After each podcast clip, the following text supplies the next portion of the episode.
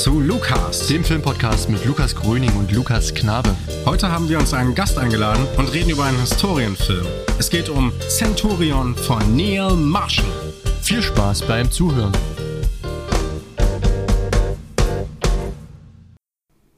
Hallo und herzlich willkommen zu Lukas, dem Filmpodcast mit Lukas Knabe, das ist der Herr mir gegenüber, und Lukas Gröning, das bin ich. Hallo Lukas. Hallo Lukas, freut mich wieder hier zu sein. Äh, ist wieder eine Weile her. Wir haben uns wieder mal zusammengefunden zu einer äh, vielleicht etwas besonderen Folge. Wir gucken uns heute mal den Film Centurion etwas genauer an. Der liegt hier quasi äh, frisch vor uns und wartet darauf, ähm, dass wir uns mal jetzt also ein bisschen ausführlicher wieder dran laben. Äh, ich denke mal, es wird halt keine zwei, zweieinhalb Stunden dauern. Ich glaube, die letzte Folge war die längste Folge, die wir bisher hatten. Ähm, wir gucken mal, denn es gibt ja in dieser Folge. Eine kleine Besonderheit, die das Ganze, was ich gerade gesagt habe, so ein bisschen über den Berg schmeißen könnte. Ähm, was ist denn die Besonderheit, Lukas? Ich habe es kurz vergessen. Ja, die Besonderheit ist, dass ich, das war im Prinzip so eine halbe Lüge, die ich gerade äh, dir und euch aufgetischt habe, das kann ich nämlich sagen. Denn nicht nur du sitzt mir hier gegenüber, sondern auch der Björn, den wir heute eingeladen haben zum Podcast und der den heutigen Film, du hast es schon gesagt, Centurion von Neil Marshall aus dem Jahr 2010 vorgeschlagen hat. Hallo Björn. Hallo, freut mich, dass ich hier sein darf. Ja, ähm, freut uns auch, dass du es äh, mal hierher geschafft hast. Wir sind ja äh, schon länger bekannt. Wir kennen uns ja alle drei aus dem Studium, wenn man so möchte, beziehungsweise genauer gesagt, ähm, ich kenne euch aus äh, der Germanistik, was ich als Nebenfach belegt habe. Ihr kennt euch ja auch aus äh, dem Geschichtsstudium mhm. schon. Ne? Genau. Ne? Das heißt, hattet noch eine intensivere Zusammenarbeit vielleicht auch oder irgendwie ein intensiveres Zusammensein, wenn man es so möchte. Äh, und äh, uns einte aber auch nicht nur der gemeinsame Studiengang Germanistik, sondern auch schon immer die Filmleidenschaft, kann man sagen. Ähm, genau. Björn, was magst du so? Ach, ich mag viele Filme. Erst vor kurzem habe ich einen wundervollen Film gesehen, der jetzt wahrscheinlich auch mein neuer Weihnachtsklassiker werden wird. Zusammen mit Der kleine Lord und Kevin allein zu Hause ziehe ich jetzt auch noch ein Violent Night aus dem letzten Jahr mit ein. Das ist hervorragend. Das war ein wunderbarer, leicht trashiger Action-Komödienfilm, der im Grunde, naja, der den Weihnachtsmann als depressiven alten weißen Mann darstellt, der denkt so, was ist eigentlich noch mein Platz? Lohnt sich diese Aufgabe überhaupt noch? Überall liegen die Amazon Prime Kartons, muss ich da überhaupt noch Geschenke bringen? Und dann wird eine Familie von Terroristen im Grunde entführt, die wollen Geld erpressen, könnte man sagen. Ich will da nicht zu viel von spoilern. Auf jeden Fall, der Weihnachtsmann muss sie retten und zwar mit brachialer Gewalt. Und mehr will ich dazu gar nicht erzählen. Der Film war sehr gut und hat einen sehr schönen Humor. Ist das so ein Horror-Slasher? Ich habe, glaube ich, da so ein Cover vor Augen. Nein, nein, nein. Ich glaube, du meinst sicherlich den Film Bad Santa. Ah. Das ist der nicht. Das ist eher die Liebe-Variante davon. Also der der Center aus Violent Night würde den Bad Center wahrscheinlich kämpfen. Das wäre wahrscheinlich ein epischer Kampf. Ja. Aber ich glaube, der Violent Night Center würde gewinnen, weil ja. er ist nämlich auch Wikinger. Ah, alles klar, okay. Äh, interessant, ja. Du hast ja jetzt schon so ein bisschen erzählt, was du zuletzt äh, gesehen hast. Ne? Mhm. Ne? Violent Night. Lukas, was hast mhm. du zuletzt gesehen? Ähm, ich bin mal so ein bisschen durch die Bibliothek bei oder durch die Videothek bei Disney Plus gegangen äh, und habe entdeckt, dass da immer ähm, verstärkter Horrorfilme zum Vorschein kommen. Äh, das finde ich ganz cool. Mit dem äh, Aufkauf von 20th äh, Century Fox ähm, kommt da ziemlich was bei rum, was aktuelle Horrorfilme angeht. Und da habe ich mir einmal Boogeyman angesehen und Antlers. Ähm, die kann man freiweg in einen Atemzug nennen, sind jetzt nicht vergleichbar, äh, vielleicht nur auf der inhaltlichen Ebene. Also es sind ganz klassische äh, Creature-Feature-Horrorfilme. Es gibt ähm, eine sagenumwobene mythische Eminenz, so in beiden Filmen ähm, die es erstmal zu entdecken gilt, dann zu ja, dann, dann auszuhalten gilt und letztlich äh, zu bekämpfen gilt. Also diese, dieser klassische Dreiakt, ähm, den es in diversen Horrorfilmen unserer Zeit gerade so gibt, ähm, allem voran wie gesagt, die Filme von 20th Century Fox, Blumhouse und so weiter und so fort, die sind dann schon alle relativ vergleichbar, sind dann aber in ihrer Form doch relativ unterschiedlich und da hat mir tatsächlich äh, Antlers besser gefallen. Ähm, beziehungsweise hat, hat, hat, mir sehr gefallen, hat einige, einige äh, ja, unkonventionelle ähm, formalästhetische Inhalte, die ähm, vor allem den äh, Sound betreffen. Also die äh, Tonkulisse ist bei Antlers wirklich, wirklich gut. Äh, Inhalt, wie gesagt, kann man eigentlich vernachlässigen, aber die formale Ästhetik, der formale Aufbau, die Kameraarbeit ähm, und, die, und die Erzeugung, sage ich mal, die technische Erzeugung von, von, von audiovisueller Haptik, also äh, mhm. wie kann sich Horror, wie kann sich Ekel, ähm, wie können sich Gefühle anfühlen, ähm, das fand ich bei Antlers äh, ziemlich beachtlich, auch wenn der Film eigentlich wirklich relativ simpel ist und vorhersehbar und so weiter und so fort. Ähm, aber dennoch mit ein paar guten Kopfhörern oder ein paar guten Boxen macht das wirklich äh, Spaß, dem Film einfach nur zuzuhören. Der hat ähm, etliche Atonalitäten und, und, und, und disharmonische Geräusche, äh, um Horror zu erzeugen, um, um Unbehagen zu erzeugen, ähm, das wirklich ja, Spaß macht und für mich in letzter Zeit unter den aktuellen Horrorfilmen relativ äh, erfrischend war. Ähm, gehen alle nicht relativ lang, gibt es wie gesagt äh, bei Disney Plus frei verfügbar, sind Endless aus 2021, Boogeyman ist glaube ich sogar aus diesem Jahr. Mhm. Ähm, machen einfach mal Spaß, kann man sich mal irgendwie allein zu Hause im Dunkeln anschauen. Ein bisschen wird man sich auch gruseln, es hält sich in Grenzen, aber äh, gut gemacht auf jeden Fall, sehr mhm. gut gemacht. Ja. Ah, alles klar. Äh, ich habe in letzter Zeit gar nicht so viel gesehen. Ich war aber jetzt diese Woche endlich mal in Napoleon, dem neuen Film von Ridley Scott, ähm, wo es ja so einen Mini-Bezug zu dem Film gibt, den wir heute besprechen, einfach dahingehend, dass es sich auch um einen Historienfilm handelt. Ne? Ähm, fand ich extrem interessant. Ähm, gerade so verschiedene Themen, wenn es um das Verhältnis von privater Person und beziehungsweise der medialen Vermittlung einer privaten Person und äh, der medialen Vermittlung der historischen Faktenlage geht. Das ist, finde ich, ein sehr, sehr interessanter Diskurs, der innerhalb des Films geführt wird, sowohl auf ästhetischer Ebene als auch, wenn es um ganz normale so Regie-Drehbuchentscheidungen geht. Also der ganze Film ist, das ist jetzt kein allzu großer Spoiler, ziemlich zusammengerafft und sehr so eine Art ähm, Best-of der Geschichte Napoleons, wenn man so möchte. Ähm, äh, fand ich aber im Großen und Ganzen ganz interessant, gerade diesen Blick auf das äh, private Leben, beziehungsweise wie man da auch ein Bild von einem ja, ähm, Kaiserschaft, von einem Diktator schafft im weitesten Sinne, ähm, was sich sehr, sehr gut vergleichen, beziehen lässt auf so ein gewisses mediales Bild von anderen Diktatoren, die man aus der Geschichte irgendwie kennt. Ne? Also mir geht es nicht um die tatsächliche historische Persönlichkeit, sondern mir geht es einfach um das mediale Bild. Und äh, da scheint der Film so eine Art Zusammenfassung äh, dieses medialen Bilds irgendwie mhm. ähm, äh, aufzugreifen, was natürlich auch im Kontext von aktuellen Diskussionen irgendwie wichtig ist. Ne? Ähm, Stichwort Russland-Ukraine-Krieg. Ähm, genau, fand ich äh, sehr, sehr spannend. Ansonsten bin ich gar nicht so viel zum Film gucken gekommen. Ich habe jetzt die Woche Centurion gesehen und habe mir den heute nochmal angeguckt und äh, freue mich jetzt auf das Gespräch zu Centurion. Mhm. Aber vorher möchte ich noch mal so ein bisschen was von dir wissen, Björn. Äh, du bist ja auch ein sehr filmbegeisterter Mensch. Ähm, wir haben ja schon öfters mal darüber gesprochen, wo unsere Filmleidenschaft herkam, beziehungsweise was wir so für Filme generell mögen, was wir an Filmen schätzen. Ähm, wie ist denn das bei dir so entstanden? Kannst du dazu was sagen? Oh, ich kann mich ehrlich gesagt an keine Zeit erinnern, wo ich keine Filme gesehen habe. Also Filme war eigentlich immer mit dabei, schon von frühester Kindheit an. Filme, die mich sehr begeistert und beeinflusst haben, das war wahrscheinlich die Star Wars-Reihe schon ganz früh, ne?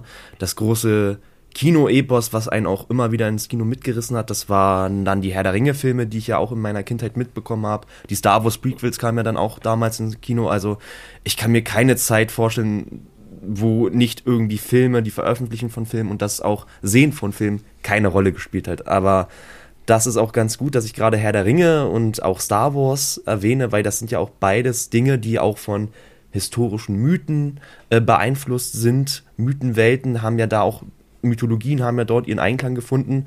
Und über diese Medien habe ich wahrscheinlich mich auch so ein bisschen dann auch angefangen, mit Hintergründen zu beschäftigen. Und das hat mich wahrscheinlich auch dann mit zur Geschichte gerissen. Und ja, nun habe ich Geschichte studiert, Germanistik studiert, bin auch mittlerweile Deutsch- und Geschichtslehrer. Mhm. Und ja, äh, Filme gucke ich immer noch gerne und das hat wahrscheinlich auch so den Sog mit sich bekommen. Also Filme haben mich mein ganzes Leben lang begleitet und benutze ich auch gerne mal im Unterricht, wenn es die Gelegenheit dazu gibt. Mhm. Ähm, hat sich äh, im Rahmen deiner Filmsozialisation oder deines äh, Lebens als Filmgucker zwischenzeitlich ein bisschen was geändert oder kommst du immer auf die gleichen Dinge so zurück oder auf ähnliche Filme oder wie würdest du das beschreiben? Ich komme tatsächlich immer wieder auf ähnliche Filme zurück. Ich bin da jemand, der dann schon irgendwie von bestimmten Mustern immer wieder angezogen wird. Ne? Seien es nun von der Ästhetik her Filme, die eine ähnliche Bildsprache haben. Mir gefallen zum Beispiel auch Filme aus den 90er Jahren immer sehr gut. Zum Beispiel sowas wie Der mit dem Wolf tanzt, Der letzte Mohikaner oder auch der Robin Hood-Film mit Kevin Costner. Das sind Filme, die die sehe ich vom Stil her, erkenne den sofort und liebe es, weil sie diesen Stil haben. Mhm. Und dann gibt es auch Filme, die einfach immer wieder bestimmte Thematiken aufweisen, die mich auch immer wieder anziehen, wo ich sage, das muss ich gucken. Selbst wenn der Film vielleicht sehr, sehr trashig ist, sehr, sehr einfach gemacht ist, ich muss es trotzdem sehen, weil es dann doch diesen Inhalt hat.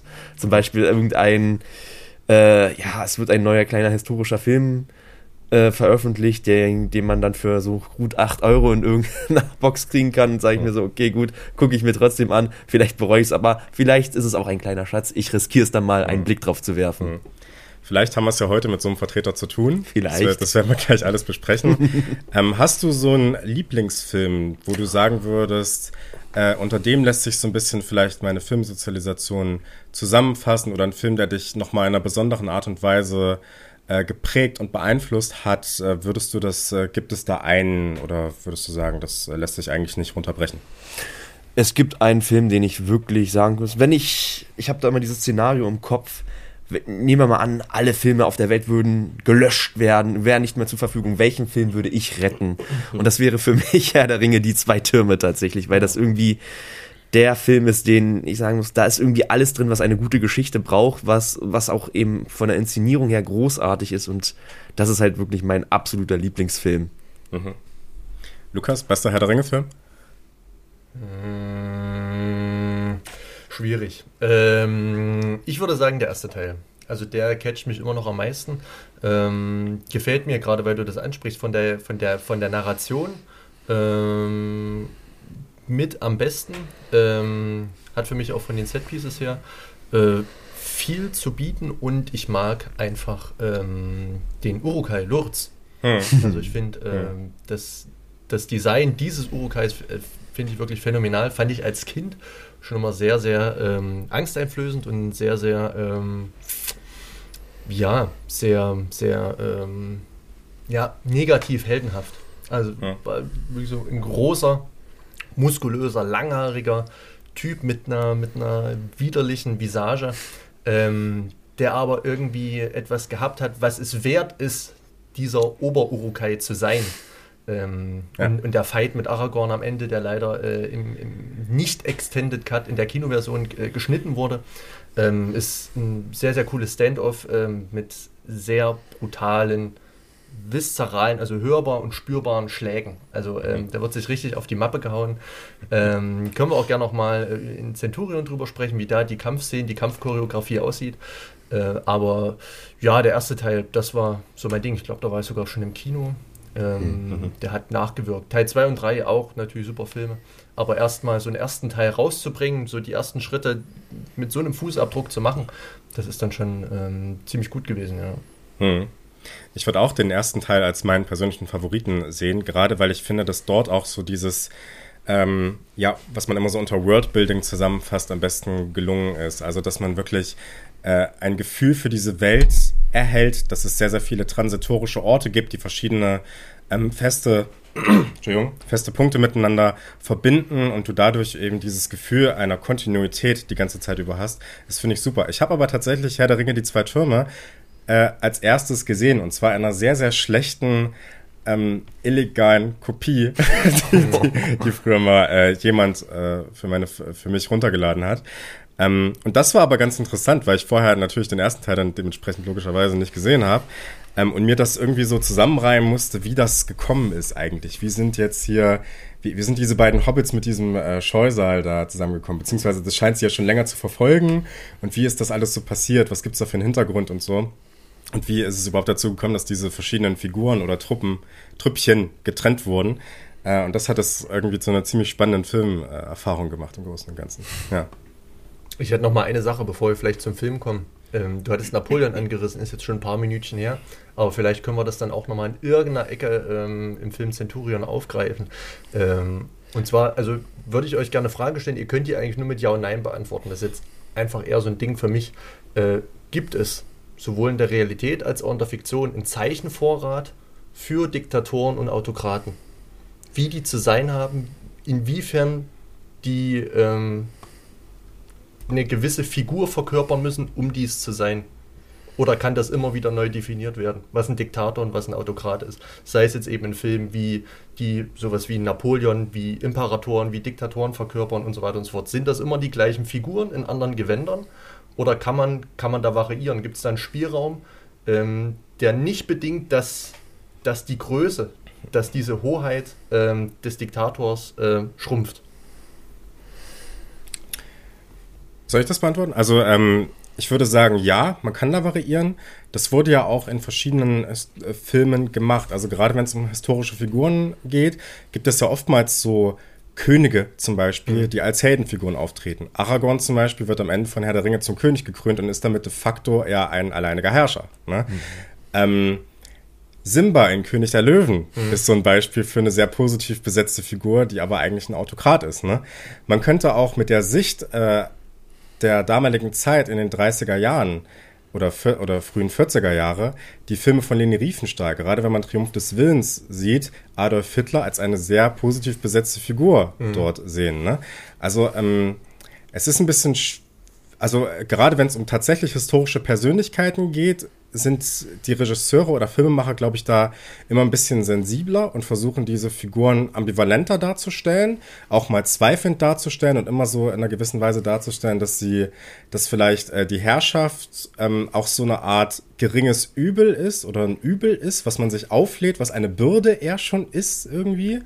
Ähm, und äh, in, in, dem Sinne, dass, äh, dass man vielleicht auch keine Wahl hatte in diesem Sinne. Ähm, aber man wird da, glaube ich, auch mit, mit der Zeit jetzt immer ambivalenter. Das kommt auch so ein bisschen auf die historische Zeit an, in der so ein Film entsteht. Ich glaube nicht, dass man zum Beispiel jetzt gerade einen Film über, über Napoleon hätte machen können, in der diese Figur ausschließlich positiv besetzt ist. Ganz im Gegenteil, sie ist ja sogar sehr, sehr negativ besetzt in diesem Film. Ne? Also sie wird schon als der Protagonist dargestellt und als eine ambivalente Figur. Aber es gibt ja tatsächlich äh, sehr viele Szenen, wo man mit einer gewissen Befremdung auf äh, Joaquin Phoenix Charakter da schaut. Okay, ja. Bei dir, Björn? Was auch, würdest ab, du sagen? Auch absolut ja. Okay. Vor allen Dingen, wenn man auch immer wieder daran denken muss, man hat ja dieses menschliche Element. Und dieses menschliche Element, damit meine ich zum Beispiel, was sind da für Varianten mit dabei? Wie ist diese Figur damals aufgewachsen? Der Diktator, worin, was will der, was will der erreichen? Ne?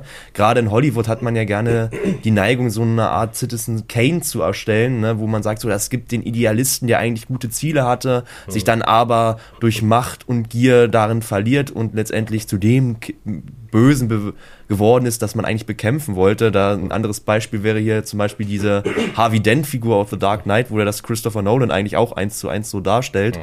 Äh, das ist ja bei Napoleon gar nicht der Fall jetzt in, die, in dem neuen Film. Da ist ja diese Figur eher, naja, schon, man, man, man, man konzentriert sich ja in diesem Film sehr auf sein Privatleben, ne, auf sein Beziehungsleben und was eigentlich seine politischen Ambitionen sind. Das wird in dem Film gar nicht so großartig thematisiert. Ne? Ihm, was, wenn er, wenn er dann politisch agiert, macht, äh, machtvoll agiert, dann ist es, wird vor allem sein, naja, sein Geltungsdrang wird da deutlich, im Sinne von, wie die Szene zum Beispiel, wo er sich die, äh, Kai, die Kaiserkrone selbst aufsitzt, das wird mhm. inszeniert. Ähm, wie er äh, den anderen Kaiser von Deutschland da behandelt, ne, nach der Schlacht, die sie da gedreht hatten. Wie, wo war das nochmal? Mir fällt der Name gerade nicht ein. Ähm, ich weiß es auch nicht, aber ich glaube, es war Österreich. Genau, also der Kaiser von Österreich, der ja. Kaiser des Heiligen Römischen Reiches Deutscher genau, Nation damals, ja. genau. Wie er den so ein bisschen, ja, hier herablassend behandelt, ne, auf eine subtile Art und Weise aber auch und dann halt noch seine Konkurrenz zum russischen Zaren. Ne? Das ist halt dann, man sieht ihn dann vor allen Dingen als Konkurrent und als jemand, der sich durchsetzen möchte. Äh, ansonsten aber seine Ambitionen für Frankreich, das wird in dem Film gar nicht so großartig thematisiert, wie zum Beispiel will er die Ziele der französischen Revolution durchsetzen.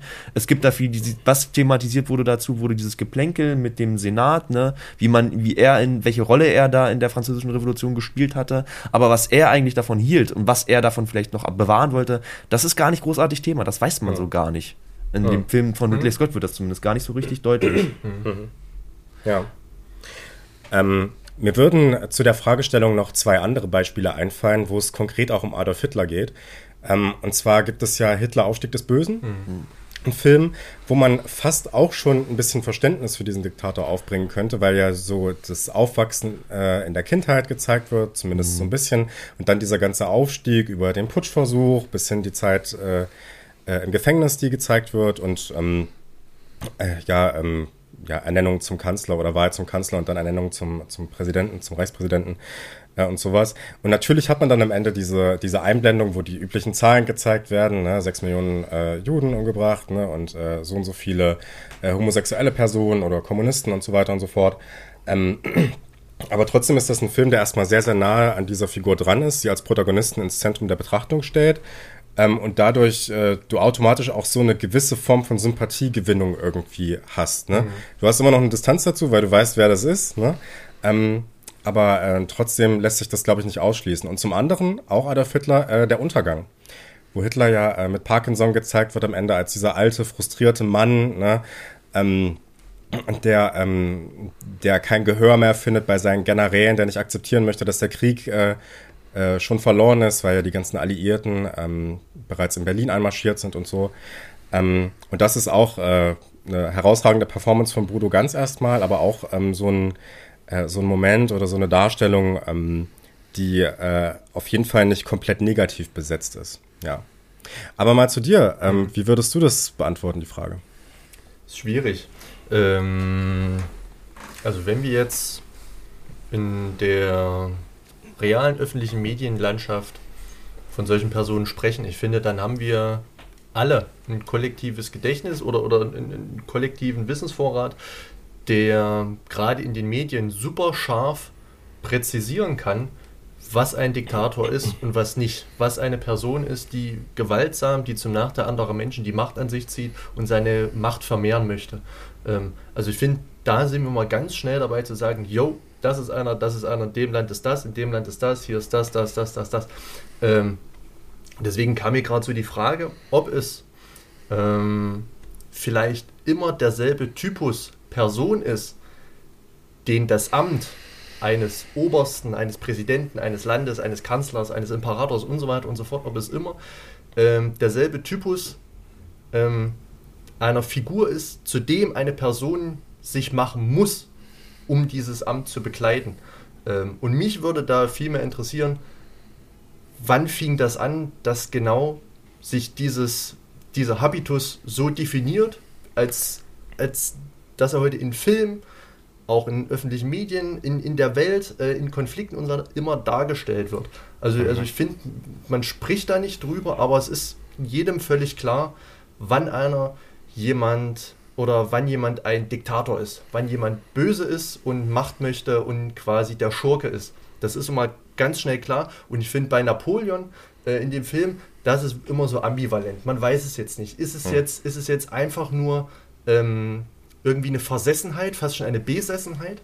Oder stecken da wirklich ähm, vielleicht auch noch ja, honorige Gründe hinter dem Handeln? Ist es, ist es einfach nur äh, äh, also in, in, in überwallender Narzissmus? Ähm, oder ist es einfach nur eine Person, die dieses Amt bekleidet, bekleiden möchte, aber dem Druck nicht standhalten kann und an dem und an diesen, an diesen äh, Eigenschaften, die irgend solche Ämter mit sich bringen, einfach kaputt geht und zerfressen wird. Mhm. So, also und, und wie ist es entstanden? Wann gab es mal jemanden, der gesagt hat, okay, wenn du hier der Oberste sein möchtest, ist es natürlich entstanden? Gibt es vielleicht sowas auch im Tierreich? Gibt es vielleicht auch sowas äh, bei Affen und so weiter und so fort, dass da der, dass da der Oberchef äh, so und so und so drauf sein muss, damit er auch der Chef sein kann? Mhm. Diese Frage ist zutiefst interessant und sie könnte auch genau die richtige Überleitung für unseren heutigen Film nehmen, denn wann ist diese Figur entstanden oder wann ist dieses Prinzip zum ersten Mal entstanden? Man könnte eigentlich sagen, eigentlich im alten Rom. Denn da gab es ja das Amt des Diktators, da kommt ja auch das Wort Diktator her. Ne? Und das war ja immer nur der Diktator, das war im Grunde der Notfallplan für die Römer in der Römischen Republik. Also als es noch, ja, demokratische Elemente, wenn man es so nennen möchte, hat auch eher oligarchische Elemente gehabt, aber wir nennen es jetzt mal so, demokratische Elemente im Sinne von, es gab einen Senat, wo die Senatoren zumindest als Vertreter des Volkes agiert haben. In Notfallzeiten gab es dann aber eben den Diktator, der halt die alleinige Macht übernehmen konnte für eine kurze Zeit als Notstand. Und das war ja, hat ja auch Cäsar dieses Amt bekommen auf Lebenszeiten nach als Ehrung für seine militärischen Erfolge. Und im Grunde war aber auch Caesar der erste richtige Alleinherrscher seit der Zeit der Könige. Also Rom fing, war, hat sich ja als Stadt ungefähr im 8. Jahrhundert vor Christus gegründet, allmählich mehrere kleinere Siedlungen, die zusammengewachsen sind. Dann hatten dort die etruskischen Könige, das war auch eine Volksgruppe in, im antiken Italien, die die Macht hatten. Ähm, diese Könige wurden zurückgedrängt, deren Einfluss wurde abgelehnt. Die Latiner, die die eigentliche römische Volksgruppe waren, haben dann im Grunde ihren eigenen Stadtstaat verwaltet und haben das als Republik getan, wo es eben einen Ältestenrat gab. Dann gab es noch eine Volksversammlung. Das wäre jetzt ja, auch wieder ein Thema für sich, für einen stundenlangen Vortrag. Ich mache es mal ganz kurz. Es gab, wie gesagt, diese Republik und diese Republik hat im Grunde Cäsar zu Grabe getragen. Mhm. Ne? Aber hier ist auch wieder, auf, um auf Lukas Frage zurückzukommen, auch die interessante Frage, war ihm das bewusst? Wollte er das so eigentlich? Ich würde auch hier nochmal eingreifen, manchmal werden auch solche historischen Persönlichkeiten, natürlich haben die Ambitionen, natürlich wollen die vielleicht auch irgendwo die Macht haben, aber manchmal werden sie auch von anderen in diese Rolle auch ein bisschen mit reingedrängt. Also um das zu sagen, das war, ob Cäsar jetzt wirklich vorhatte, komplett die alleine, alleinige Macht zu haben, lässt sich nur schwer beurteilen. Er zum Beispiel hat ja selbst geschrieben, das ist ja schon mal großartig, dass wir auch von jemandem die eigene Perspektive drauf haben, auf diese Ereignisse, auf diese Machtergreifung. Er sagt natürlich, ich wollte das alles so gar nicht, die Jungs haben mir einfach den Krieg erklärt und ich musste einfach meine Ehre und meine Rechte verteidigen die mir als Senator der Römischen Republik zustanden. Mhm. Äh, und natürlich rechtfertigt er nicht, natürlich will er sich selbst legitimieren, aber ob man das auch kategorisch ausschließen kann, dass er das nicht irgendwo auch aus dieser Perspektive so gesehen hat, mhm. schwierig, kann man nicht sagen. Mhm. Ja.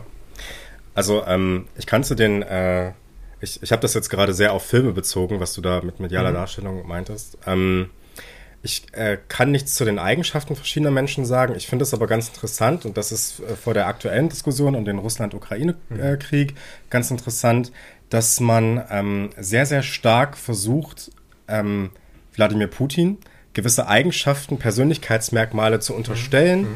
oder auch schon äh, damit kokettiert, dass er ja auch Parkinson haben könnte. Und gerade zu Beginn war das ja so, ja, mit viel Glück macht das nicht mehr lange, ne? mit viel Glück ist er dann auch irgendwann tot. Ähm, und so ein bisschen die Möglichkeit, dass es geopolitische Interessen Russlands gibt, die vielleicht über den puren Wahnsinn dieser Person hinausgehen, dass man das einfach ausblendet mhm. irgendwie. Und das äh, finde ich im medialen Diskurs immer so ein bisschen sehr vereinfacht, um es mal so zu mhm. sagen. Ne? Ähm, und das äh, ist, glaube ich, auch das, was sich in der medialen Darstellung vieler Diktatoren oder äh, vielleicht auch generell Menschen, die so als ähm, äh, böse oder sowas äh, geframed werden, äh, sieht. Also das war ja in einer ähnlichen Art und Weise bei Saddam Hussein genauso. Mhm. Das war bei ähm, Osama Bin Laden auch so, ähm, um mal so ein bisschen die Konflikte der 2000er äh, aufzugreifen oder bei Assad jetzt in Syrien und so. Ähm, und das ist, glaube ich, so eine gewisse Problematik. Und das ist aber auch was, ähm, was wiederum an dem Film Napoleon sehr interessant ist, weil er ja äh, diese, äh, weil er ja auch Napoleon gewisse Eigenschaften unterstellt, ähm, es ist aber im Endeffekt egal, weil ich habe so das Gefühl, dass in dem Film eigentlich anhand von Napoleon zwei verschiedene Persönlichkeiten dargestellt werden. Mhm. Nämlich zum einen diese komplett durchgeplante Figur, die in die Schlacht zieht und äh, eiskalt äh, die Soldaten rumkommandiert ne, und da diesen perfekten Plan hat. Und dann diese komplett irrationale Privatperson, die eigentlich ähm, auf äh, jede Frau draufspringen möchte bei jeder Gelegenheit. Ne? Also das ist ja sehr explizit. Ähm, und das finde äh, find ich ganz interessant, dass es vor dem Hintergrund für das, äh, oder ja genau, für die Taten, für die Napoleon historisch verantwortlich ist, spielt es überhaupt gar keine Rolle, was das für eine private Person war, mhm. hätte ich jetzt gesagt, ne? sondern ähm, eigentlich äh, sollte man sich eher auf die geopolitischen Interessen oder äh, politischen Interessen mhm. dahinter fokussieren und glaube, da kommt man weiter. So, jetzt haben wir aber, glaube ich, genug über Napoleon gesprochen, denn wir haben ja noch einen äh, Film äh, über den wir sprechen dürfen heute. Björn, du hast Centurion mitgebracht. Ja. Ähm, warum denn eigentlich? Weil ich diesen Film äh, in meiner Jugendzeit gesehen habe. Da war ich gerade 15, hätte ich ja damals gar nicht gucken dürfen. Der Film war ja ab 18 und ich dachte so, boah, ich sehe einen Film ab 18 und mir wird gar nicht schlecht. Boah, bin ich jetzt ein harter Hund. Hm. Aber dieser Film hat mich damals schon sehr begeistert, ne, weil es halt ein Römerfilm war. Ich war halt damals auch schon haben mein Interesse damals ausgebaut und habe damals alles aufgesungen, was irgendwie mit Römern und alten Griechen zu tun hat. Und dieser Film war für mich aber was ganz Besonderes, weil es so ein Film war, wie ich ihn vorher nicht kannte zu so einer Thematik. In diesem Film geht es ja um Soldaten, um einfache Soldaten und nicht irgendwie um eine große historische Persönlichkeit. Es wird auch kein konkretes historisches Ereignis dargestellt, da kommen wir dann noch später nochmal drauf zu sprechen, sondern es geht eher um einen Film, der einen, einen gewissen Eindruck von, ein, von einer gewissen Epoche in einer gewissen Region erzielen möchte. Mhm. Und das fand ich damals schon so begeistert, weil das, das gab es halt so vorher. Kein, kein, Film, den ich kannte, hat sowas ähnliches schon mal gemacht. Mhm. Zumindest nicht zur Thematik der alten Römer. Mhm. Und ja, auch wie diese Kultur der Pikten dargestellt wurde, das war auch damals ziemlich neu. Da kommen wir auch noch mal drauf zu sprechen, weil äh, diese Volksgruppe wird relativ, wurde eigentlich vorher, glaube ich, noch nie irgendwo dargestellt, soweit ich es weiß. Ähm, die, diese Kälte, die, die keltischen Bewohner von Nordschottland, ne, die gegen die Römer kämpfen. Das war halt erstmal dieser Film, der das. Oh Moment, ich muss mich schon jetzt korrigieren. Oh je, mir fällt jetzt doch gerade ein Film ein. King Arthur fällt dir ein. King Arthur fällt mhm. mir ein, doch, stimmt. King Arthur hat das gemacht. mhm. Allerdings auch in einer anderen Art und Weise ja, auf jeden Fall hat mich dieser Film da schon ziemlich begeistert und ja, ich möchte diesen Film auch ein bisschen vorm Vergessen auch bewahren, damit mal darüber wieder ein bisschen gesprochen wird, weil der Film ist ja damals gefloppt, als er in die britischen Kinos kam. Er ist nicht vielen bekannt. Er hatte so eine kurze Phase, wo er ein bisschen mediale Aufmerksamkeit in Form von Werbung auf YouTube bekommen hat. Ne? Da gab es ein paar Sachen. Ich kann mich daran erinnern, dass er auch bei einer TV-Movie stark beworben wurde. Mhm. Dadurch bin ich zum Beispiel auf den Film aufmerksam geworden, wusste so, ich muss unbedingt diesen Film sehen. Ähm, ja, äh, und das ist auch mein Ziel. Deswegen habe ich den auch vorgeschlagen, weil ich einfach mal auch das mit Experten besprechen wollte. Wie ist der Film wirklich drauf? Ist der faktisch schlecht? Ne? Und ist er vielleicht doch des Vergessens wert? Wir werden es heute in diesem Podcast erfahren. Du kannst noch mal ganz kurz äh, anreißen oder erzählen, äh, worum es in diesem Film überhaupt geht und das vielleicht so ein bisschen historisch kontextualisieren, bevor wir mal so ein bisschen drüber sprechen, wie wir ihn fanden, vielleicht erstmal, um dann mhm in die Analyse einzusteigen, warum wir vielleicht so fühlen oder nicht so fühlen. Ja. Okay. Super. Also, der Film spielt nach eigener Aussage im Jahr 117 nach Christus. Das Jahr ist ganz besonders, weil das war das Jahr, wo die Römer offiziell die größte Ausbreitung ihres Reiches hatten. Das war wirklich äh, die Ausbreitung. Rom war die Supermacht auf dem europäischen Kontinent. Äh, von den Wüsten Afrikas bis nach ganz oben eben in Britannien, wo unser Film spielt. Und nun gibt es dort an der nördlichen Grenze in Britannien halt das Problem mit den Pikten, die dort erbitterten Widerstand leisten. Und Rom sagt, das reicht uns. Hier muss was geschehen. Und deswegen wird die neunte Legion entsandt, um halt dort den piktischen Widerstand zu brechen, zu besiegen und Britannien endgültig ins römische Reich einzuverleiben. Aber dann geht etwas ganz gewaltig schief.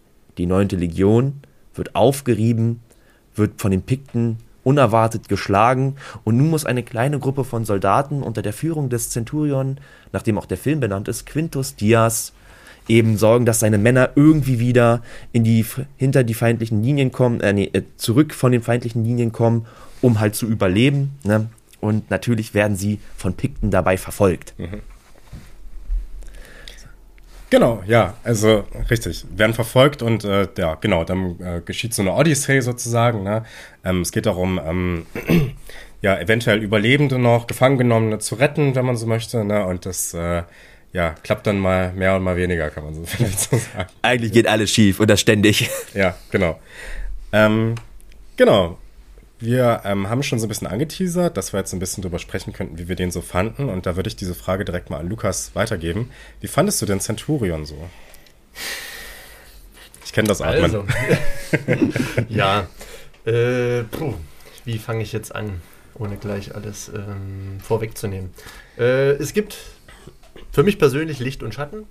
Ähm, und wie man das so schön macht, fange ich mal mit den positiven Sachen an. Mhm. Ähm, da würde ich auch gleich mal zu Beginn ähm, des Films einsteigen. Äh, ich finde das Intro, die, diese Pre-Credits, äh, erstmal sehr schön gemacht mit diesen wunderbar kontemplativen ähm, Aufnahmen aus der Vogelperspektive über die wahrscheinlich schönen Ländereien ähm, Britanniens, Nordbritanniens. Wir sehen so leicht schneebedeckte äh, Gebiete und Landschaften, die alle wirklich wunderbar malerisch aussehen. Ähm, mit diesen in der Luft stehenden ja, Credits. Mhm. Und die Typo hat mich sehr an Herr der Ringe erinnert, an, an, an, an auch dieses Intro Wingnut-Films und so weiter. Das ist fast dieselbe Schriftart. Mhm. Die Farbe auch so dieses leicht äh, bräunliche, pergamentfarbene. Es soll Bronze äh, sein.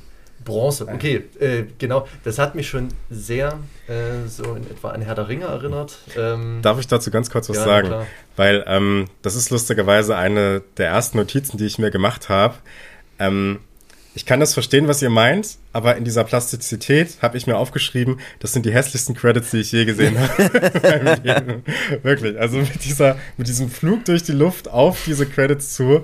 Äh, und dann siehst du auch diese digitale Oberfläche dann noch so genau draus. Ein bisschen. Ich, ja. fand, ich fand das sehr, sehr. Also gut, es gibt noch ähm, es gibt noch Dario Argentos Dracula 3D, gebe ja, ich euch meinetwegen. Also aber das war so ein bisschen meine Referenz. ja, genau. Also, da kann ich mich gar nicht mehr ähm, erinnern, wie die Intros Nee, aber ich, ich habe den Film zweimal gesehen. Beim ersten Mal fand ich das auch vielleicht ein bisschen schrullig. Mhm. Ähm, aber ich habe dann mal versucht, mein, mein, meine Ansprüche oder meine Erwartungen so ein bisschen zu adaptieren. Man kennt natürlich dann die typischen Sandalenfilme und so weiter und so fort, Sword and Sorcery Filme, auch eben sowas wie Herr der Ringe und so weiter.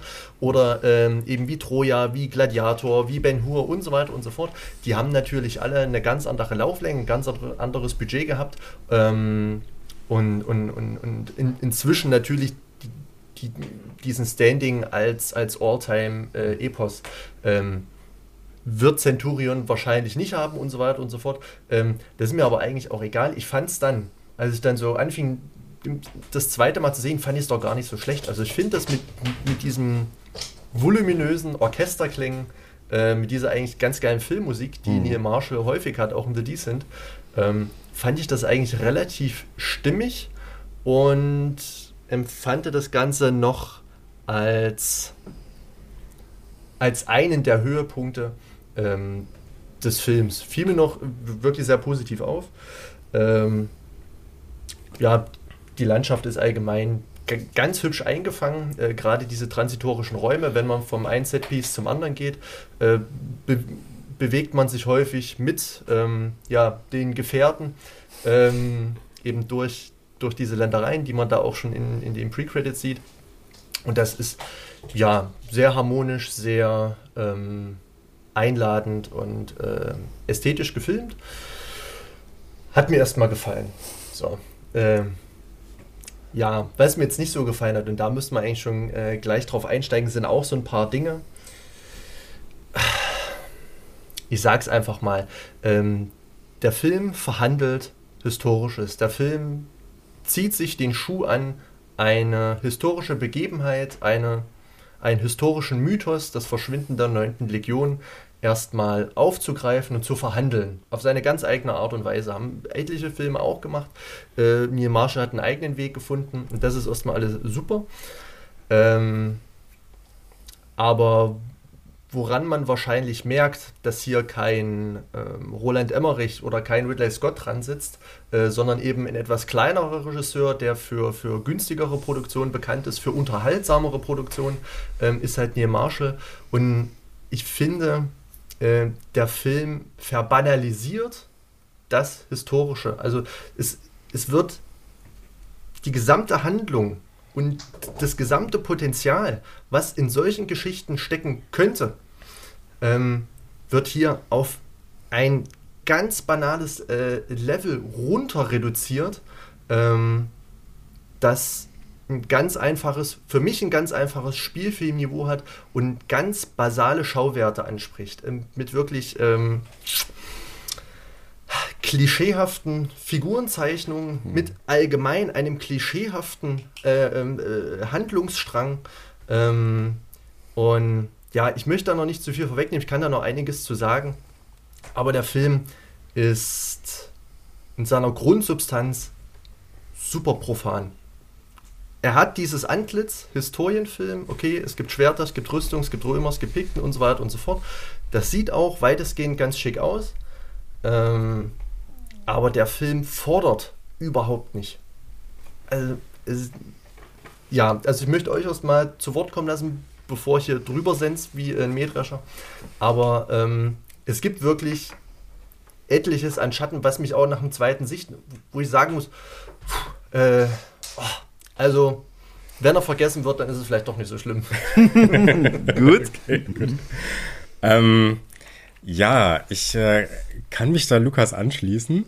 Ähm, ich habe lustigerweise so ein paar Punkte, die äh, Lukas schon genannt hat, also auch die klischeehafte Figurenzeichnung, habe ich in meinen Aufzeichnungen für später bei der Charakterzeichnung auch mit drinne. Mhm. Ähm, ich, ich sag mal so, ich, ich bin ja dafür bekannt, äh, so ein bisschen wie Daniel Schröckert dahingehend zu sein, ja, das ist ja auch so ein lieber kleiner Film, ne? Ich nehme den dann trotzdem in den Arm irgendwie ich, und hab den trotzdem lieb, auch wenn er mir vielleicht nicht so gut gefällt. Ich hatte dann trotzdem stellenweise Spaß an dem Film, aber vor allem anhand der Analyse, wie das gemacht ist. Also du hast die Schauwerte schon angesprochen, wie werden die inszeniert zum Beispiel? Also gerade die Schlachtszenen, diese äh, Gewaltszenen und so. Das ist schon ganz spannend. Ähm, es gibt auch so ein paar gewisse ästhetische ähm, ja, Tricks oder ja, ja, Entscheidungen, um es mal so zu nennen, äh, die, die spannend sind, die auch so ein bisschen eine gewisse ja, ästhetische Diskontinuität reinbringen. Ähm, also ein sehr vielfältiges Potpourri an ästhetischen Entscheidungen, die einfach drinstecken. Äh, und damit habe ich dann schon irgendwie meinen Spaß gehabt. Da sprechen wir gleich drüber. Ähm, und äh, ich empfand auch diese Feststellung, dass es eine profane Figurenzeichnung ist, dass auch vielleicht öfters mal Emotionen eher behauptet werden, als dass sie sich wirklich auf ein Publikum übertragen. Das fand ich ganz spannend, um drüber nachzudenken. Ähm, und von daher äh, war es jetzt nicht ganz so schlecht. Sehr schön. Aber ich kann das, äh, ich, ich kann das zu 100% unterschreiben. Ich äh, bin dann nur einfach anders und sehe das dann eher als, es ist halt einfach so. Mhm. Ne? so und dann äh, muss ich das so annehmen und muss das dann, äh, macht es trotzdem Spaß, über so einen Film zu sprechen. Ja. Aber Björn, ich lasse mich gern eines Besseren belehren. Wenn wir jetzt hier über Schweinchenbabe Teil 2 sprechen würden, dann wäre wahrscheinlich ich der Einzige, äh, der jetzt an deiner Stelle hier sitzen würde. Ähm, Alles gut. Du darfst uns gern erleuchten. Ich erleuchte euch gerne, indem ich euch eigentlich zustimme, was die Figurenzeichnung angeht. Die ist wirklich absolut klischeehaft und nicht sehr ansprechend. Absolut nicht. Was mich damals, wahrscheinlich auch als Jugendlichen und heute noch fasziniert, ist halt dieser Look, der so kaum kopiert wird. Im Gegenteil, äh, nee, also nicht von irgend, den es vorher so nicht gab und heute von anderen kopiert wird. Zum Beispiel von der Serie Barbaren. Mhm. Äh, die hat im Grunde die, diese Schlachtsequenz, wo die 9. Legion angegriffen wird, die hat fast als eins zu eins von der Vorgangsweise, wie die Schlacht abläuft, eigentlich von, auch von der Bildsprache wirklich sich stark daran orientiert, wie das dargestellt wurde in Centurion. Ich kann mich auch an Videospiele erinnern, die das dann zum Beispiel Rome Total War, also nee, Rome 2 Total War, hm. hat das wirklich genauso übernommen, diese Kampfszene eigentlich, nur halt mit ihren Spielmodellen nachgestellt und da war es dann die Schlacht im Teutoburger Wald, aber im Grunde war es wirklich genau der gleiche Ablauf und auch viele dieser Kampfszenen, die in Centurion sind, sind so oft in historischen Magazinen, in historischen Büchern zu sehen, wo das halt so kopiert wurde, ganz einfach, weil es halt exzellent aussieht. Mhm. Ne? Weil es diese Stimmung perfekt einfängt und diese Optik, die dieser Film hat, hat, äh, die ist halt sehr einprägsam, finde ich. Also das ist das, was mich immer wieder an diesem Film anregt und mich auch immer wieder zu diesem Film auch zurückzieht. Weil zum Beispiel allein die Lorica Segmentata, also das ist die äh, Rüstung der römischen Legionäre, so wurde die genannt, aus mehreren Platten bestehend. Und wie die dargestellt wurde, das suchte bis vor kurzem noch ihresgleichen. Also das einzig andere Beispiel, wo diese Rüstung wirklich so authentisch und halbwegs historisch korrekt auch dargestellt wurde, ist erst durch Barbaren wieder mhm. dargestellt. Und das hat, das gab es so vorher nicht. Ne? Auch zum Beispiel jetzt hier tatsächlich hier King Arthur zum Beispiel, der auch zu einer anderen Epoche spielt, muss man an der Stelle sagen, äh, hat diese Rüstung gar nicht drin. Ne? Mhm. Also das, das fehlte da so ein bisschen. Äh, auch hier Gladiator hatte das zwar drin, da die hatten das auch ähnlich dargestellt. Ne, äh, das da kann man das vielleicht noch gut vergleichen. Aber Centurion hatte da irgendwie diesen Look, den ich wirklich sehr einprägsam finde. Ne, und auch anscheinend auch andere Leute, die mit Geschichte arbeiten, weil diese Bilder auch immer wieder aus diesem Film da drin verarbeitet wurden. Ich kann mich immer wieder daran erinnern, wenn irgendwas zu Kelten äh, rauskam, irgendwas zu den alten Römern in Britannien, da wurde dieser Film irgendwie dargestellt. Waren Bilder, Szenen aus diesem Film äh, da mit dabei und das wurde dann als historische Darstellung auch aufgenommen. Hm. Äh, also diese, dieses authentische Aussehen, ne, was auch eben Lukas meinte, dieser Stil, der zieht mich halt an. Natürlich hm. muss man sagen, das Storytelling bleibt ganz weit hinten stehen, obwohl eigentlich interessante Nuancen sind, die nicht ganz umgesetzt worden sind. Das zum Beispiel, dass unser Quintus Diaz, unsere Hauptfigur, an, da kommen wir vielleicht nochmal bei der Figurenbeschreibung, der eigentlich ein, in einem Vater-Sohn-Konflikt steht. Ne? Das kriegt man höchstens, das kriegt man nur mit, wenn man ganz aufmerksam ist. Mhm. Ne? Für ihn geht es ja darum, er will sich als würdig erweisen. Er ist ja der Sohn dieses berühmten Gladiators der halt auch von dem General hochgelobt wird. Und da sagt er, ach, du bist der Sohn von dem. Mensch, der war super. Bist du denn auch so? Äh, in diesem Konflikt steht eigentlich Quintus Diaz, er möchte sich als würdig erweisen und deswegen ist ihm auch dieses Versprechen, was er dem General gibt, so wichtig, dass er dann halt sorgt dafür, dass die Männer überleben, woran er ja auch Spoiler, scheitert, hm. was ihn dann auch sehr trifft. Ne? Wir haben eigentlich jemanden, der an eine gewisse Form von Ehre glaubt, diese Form von Ehre unbedingt durchsetzen möchte, daran versagt und dann noch mehr in seinem Ehrgefühl weiter erschüttert wird, weil was am Ende passiert ja was, nämlich die, das Versagen der Legion soll ja verheimlicht werden und Oh, das Versagen der Legion soll ja verheimlicht werden und dann soll ja auch Quintus Dias von den eigenen Leuten, von den Römern, umgebracht werden, mhm. wo er dann auch nochmal komplett desillusioniert sich dann wieder in die Wildnis, der er eigentlich die ganze Zeit versucht hat zu entkommen, ja. zurückzieht. Mhm.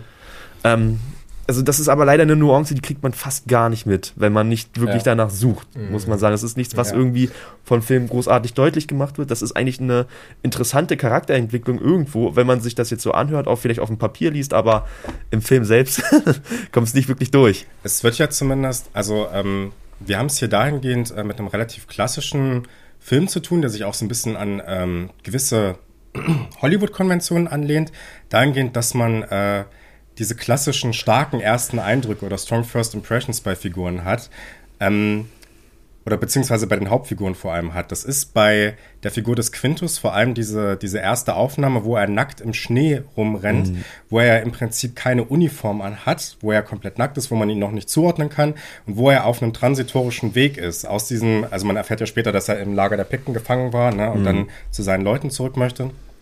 Und da bekommt man ja im Prinzip schon mit, dass das eine Figur ist, die eigentlich keiner Seite so hundertprozentig zugehörig ist, beziehungsweise am Ende des Films wird sich ja herausstellen, dass er auch nicht zu den Römern wirklich gehören kann. Dann, mhm. ne? ähm, eine ähnliche Form von Strong First Impressions haben wir mit äh, der anderen Figur. Jetzt müsst ihr mir kurz äh, helfen mit dem äh, Kommandanten, diesem römischen, der losgeschickt wird, um. Moment, ich schau das mal kurz nach. Äh, Titus. So. Titus. Ich weiß den Vornamen jetzt gerade. General äh, Virilius. Virilius, genau, achso, ja, den meinte ich. Achso, ich habe es auch nicht ganz Ich nenne jetzt Titus, das ist einfach. Valerius ist eigentlich der richtige. Genau, richtig, ne? genau. den meinte ich, genau. Ähm, der ja auch diesen Eindruck bekommt, dass er so eine Art Rüpe schon ist, ne? mhm. ne? so ein Pflichtbewusster zwar, aber wo du dieses, ähm, dieses, äh, diesen Wettbewerb im Armdrücken hast, wo er ja dann äh, die Hand des einen aussticht und so, auch eine durchaus brutale Szene und so. Äh, und das gleiche hast du ja bei der Figur von Olga Kurilenko, Attain, mhm. heißt sie im Film äh, die sich ja auch dann erstmal äh, vorstellt oder sehr brutal vorstellt erstmal, ne? Ja. Oder sehr schweigsam vor allem und so, ne? Ja. Und dadurch bekommt man ja schon so gewisse Charakteristika mit. Ich möchte aber noch mal kurz äh, auf was anderes ähm, äh, eingehen und zwar so ein bisschen auf die historische Kontextualisierung des Films an sich. Du hast es schon so ein bisschen anklingen lassen. Es gab ja Anfang der 2000er oder Mitte der 2000er vor allem schon relativ viele Filme, die diesen so ein bisschen vorbereitet haben. Ne? Also Historienfilme wie äh, Ridley Scotts äh, Gladiator, Königreich der Himmel, ähm, wie Troja von Wolfgang Petersen, ähm, die, was haben wir da noch so in der Zeit gehabt? Äh, King Arthur natürlich, den King wir auch schon angesprochen King haben. Ne? Und der ist ja auch sowas Richtig. wie, auch, hat auch schon einiges vorgemacht, ne? Genau. deswegen musste ich mich auch vorhin nochmal korrigieren. Ja. Entschuldigung dafür. An, nee, alles gut. Antoine Fuqua, ähm, Oliver Stones Alexander kann man ja. auch noch mit ein äh, berechnen. Und gerade ähm, diese Filme, und da würde ich jetzt 300 und äh, 300 natürlich auch, aber da würde mhm. ich jetzt 300 und King Arthur mal von ausnehmen. Das sind ja Filme, die diese Düsternis, die ähm, die Centurion hat noch gar nicht so drin haben. Ne? Die haben relativ klare äh, Heldenfiguren, um es mal so zu sagen. Und die haben, äh, es sind generell auch deutlich hellere Filme, also sehr sonnige mhm. Filme, die mit sehr vielen hellen Farben arbeiten. Mhm. Und das ändert sich dann aber mit King Arthur und mit 300, würde ich sagen. Ja. Ähm, und ich kann mir das nur so erklären, dass man da schon geahnt hat, dass man diesen, dieses äh, Zugpferd nicht die ganze Zeit reiten kann. Ne? Also man hat ja gerade mit diesen Monumentalfilmen so ein bisschen versucht, vielleicht diese alte Zeit der Monumentalfilme wieder aufleben zu lassen, gerade mit Gladiator. Also wenn wir an Spartacus denken oder an Cleopatra, Ben Hur, diese Klassiker. Mhm. Ähm, Und äh, ich glaube, dass man dort einen anderen ästhetischen Kniff schon finden wollte. Und ich würde sagen, dass gerade 300 und King Arthur Filme sind, die Centurion in einer gewissen Weise vorbereitet haben. Also 300 ist natürlich noch wesentlich durchgestylter, wenn man so möchte, hat nicht diesen ganz hohen Realismusanspruch. Gut, ganz hohen Realismusanspruch hat Centurion jetzt auch nicht, aber ähm, ist schon, schon noch mal ästhetisierter auf jeden Fall. Ne? Ähm, und äh, da können wir ja dann gleich mal äh, tiefer einsteigen, was so die Wahl der ästhetischen Mittel angeht. Aber du wolltest noch was sagen dazu. Ja, ja ähm, gerade bei 300 muss ja auch noch mal berücksichtigen, dass es ja auch kein klassischer Antikfilm ist. Ne? Es ist ja, ja eine Comic-Verfilmung auch gewesen. Ja. Hat aber eben, und da würden wir auch wahrscheinlich noch mal drauf zu sprechen bekommen, weil dieser Film ja die Spartaner wieder zurück ins kollektive Gedächtnis mehr gebracht hat, sag ich mal so. Die Spartaner, wer, wenn man jetzt damals gewusst hätte, jemanden gefragt hätte, was ist denn ein Spartaner? Vor 2007 wären nicht, hätten, ich glaube ich nicht, dass so viele Leute so gewusst hätten, was das jetzt war. Also ein paar wahrscheinlich schon, aber nicht so viele. Durch diesen Film 300 hat jeder jetzt so mindestens so eine leichte vage Vorstellung, was ein Spartaner ist. Ne? Also Spartiaten! Au, ein sehr ne? leicht bekleideter, muskulöser. Genau. Ja, aber das ist. Gerard so, Butler. Ja, wie er dann da rumschreit. Ja. Aber das ist, das ist das, was, glaube ich, auch Centurion so ähnlich vorhatte, eben ein gewisses Bild erzeugen und das eben einprägsam machen. Und ich glaube, das hat 300 ist das gelungen, Centurion weniger, weil er halt nicht diese mediale Aufmerksamkeit hatte. Aber 300 war eben so ein Film, der eben auch schon diesen, diese Perspektive, 300 ist aber eigentlich an sich trotzdem immer noch eher ein klassischer Monumentalfilm tatsächlich, weil er ein konkretes historisches Ereignis darstellt, natürlich in einer total überspitzten, überzeichneten Form, aber immer noch konkretes Ereignis, das sich historisch einordnen lässt und halt auch eine historische Persönlichkeit, Leonidas, ne? Und mhm. dann haben wir noch Xerxes, dann gibt's noch die erfundenen Hinzufiguren, ne? Die, die aber dabei sind. Und das ist eigentlich ganz klassischer Monumentalfilm. Ein historisches, konkretes historische Ereignisse werden dargestellt mit äh, aus der Perspektive von bestimmten historischen Figuren. Kleopatra zählt natürlich überwiegend die Perspektive von Kleopatra. Ähm, Spartacus stellt den Spartacus-Aufstand dar und die Hauptfigur ist Spartacus natürlich. Mhm. Das und natürlich gibt's Dutzende Cäsar und weitere Kleopatra-Filme, die halt alle nach diesem Prinzip ablaufen. Und du hast es ja schon erwähnt, es gab ja damals diese, diesen klassischen Monumentarfilm, die ja mit sehr großen Produktionen unglaublich aufwendig damals eben hergestellt wurden, gemacht wurden. Und das war damals die erste Phase. Die Antike wurde ja schon von Anfang an im, mit dem Film dargestellt, weil das hatte damals das Prinzip von, wenn ein neues Medium erscheint, muss man es legitimieren. Mhm. Und man hat den Film dazu benutzt, hier, seht euch an, wir können jetzt Bibelfilme machen, mhm. wir können mhm. die gesch größte Geschichte aller Zeiten damit darstellen und da natürlich auch dann die anderen großen Geschichten darstellen. Dann wurden halt dann Filme wie Caesar, äh, Spartacus gemacht, Cleopatra gemacht. Und später, dann wurde ja, erlosch ja dieses Verhält, dieses Interesse daran, man kannte diese Geschichten schon, man braucht nicht nochmal 20 Cleopatra-Filme. Dann ist das ja in den 60er, 70er Jahren mehr oder weniger ausgestorben, bis es dann mit Gladiator mit einem Knall wiederbelebt wurde. Und genau ähm, Centurion steht halt genau am Ende dieser Phase, eigentlich wieder am Ende der Wiederbelebung. Es gab dann natürlich noch ein paar andere Antikfilme, aber es gab ja, wie gesagt, durch Gladiator, diesen Schub, wo dann eben diese Filme gemacht wurden, Troja, genau. King Arthur, ne, was wir schon erwähnt hatten. Äh, Centurion steht aber am Ende dieser Phase, ne, wo eben diese Perspektive gar nicht ist. Du hast halt keine bestimmten historischen Figuren. Velirius zum Beispiel gibt es nicht. Die einzige ja. historisch nachgewiesene Persönlichkeit wäre der Statthalter Agricola, der eine, nur eine kleine Rolle im Film spielt. Ja. Und der hat zu der Zeit gar nicht mehr gelebt, in der der Film eigentlich spielt. Da kommen wir dann später auch nochmal. Ja. Ähm, aber ja, Centurion ist halt so ein, äh, stellt halt gar kein direktes, konkretes historisches Ereignis dar, eher ein historischen Mythos, wie Lukas das vorhin schon sagte, ne? wo es Legenden gab, die mittlerweile auch historisch widerlegt sind, damals noch nicht so ganz, heute schon.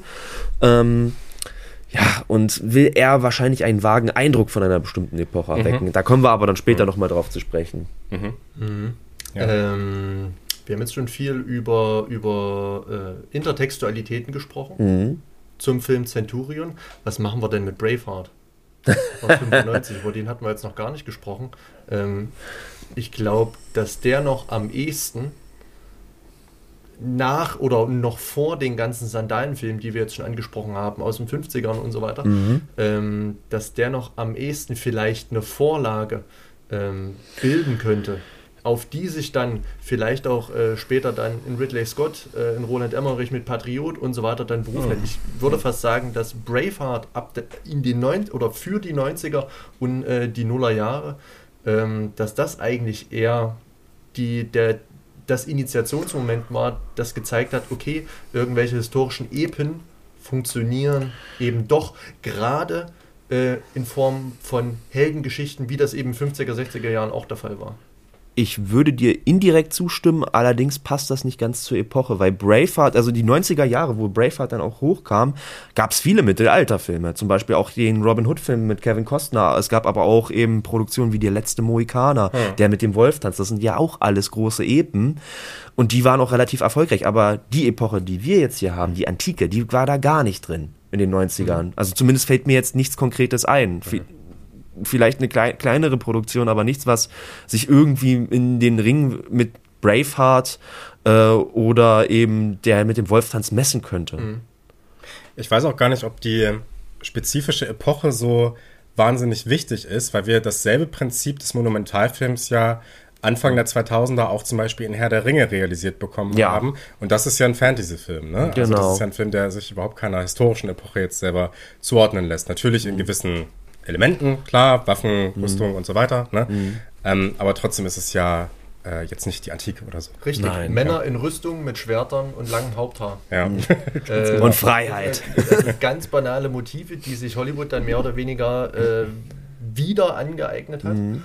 Ähm, und das eben nochmal durch äh, die Mühle zu walzen mit verschiedenen historischen äh, Belangen, die wieder vergessen wurden, die wieder, ähm, sage ich mal, entdeckt wurden und so weiter und so fort. Das regt natürlich auch alles wiederum ähm, einen semi-wissenschaftlichen Diskurs an. Mhm. Dadurch, dass sowas wieder in unsere Mitte gerückt wird, äh, hatte ich zuletzt zum Beispiel, äh, zum Beispiel geht jetzt ein bisschen weiter weg, zum Beispiel bei Interstellar. Auf mhm. einmal haben sich alle äh, für Zeitreise, Wurmlöcher und Zwillingsparadox und das Zwillingsparadoxon interessiert.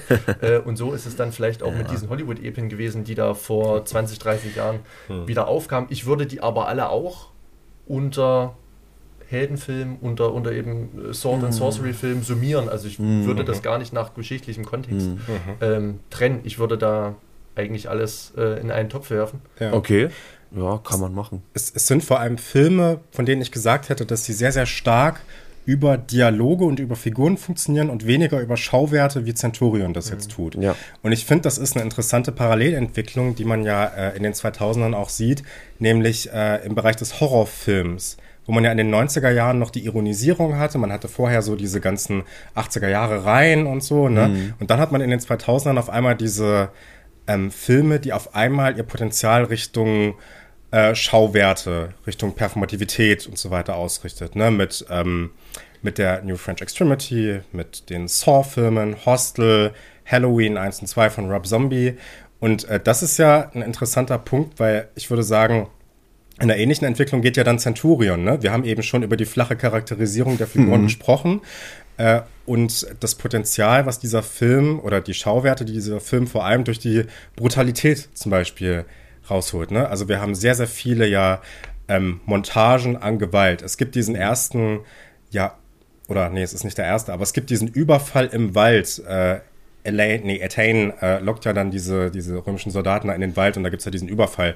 Und da haben wir ähm, über Minuten hinweg eine Montagesequenz, wo wir eigentlich nur sehen, wie Leuten entweder die Kehle aufgeschlitzt wird oder irgendwelche Waffen werden rein äh, gestochen. Ich habe jetzt beim zweiten Mal, als ich mir Notizen gemacht habe, habe ich das nicht alles 100% gesehen. Ich wusste natürlich vom ersten Mal, aber ich musste eigentlich nur hinhören. Ich habe immer nur so ein mhm. gehört und wie irgendwelche Menschen geschrien haben und so. Ne? Mhm. Ähm, und so geht das die ganze Zeit. Und das gibt es in mehreren Stellen im Film tatsächlich. Ne?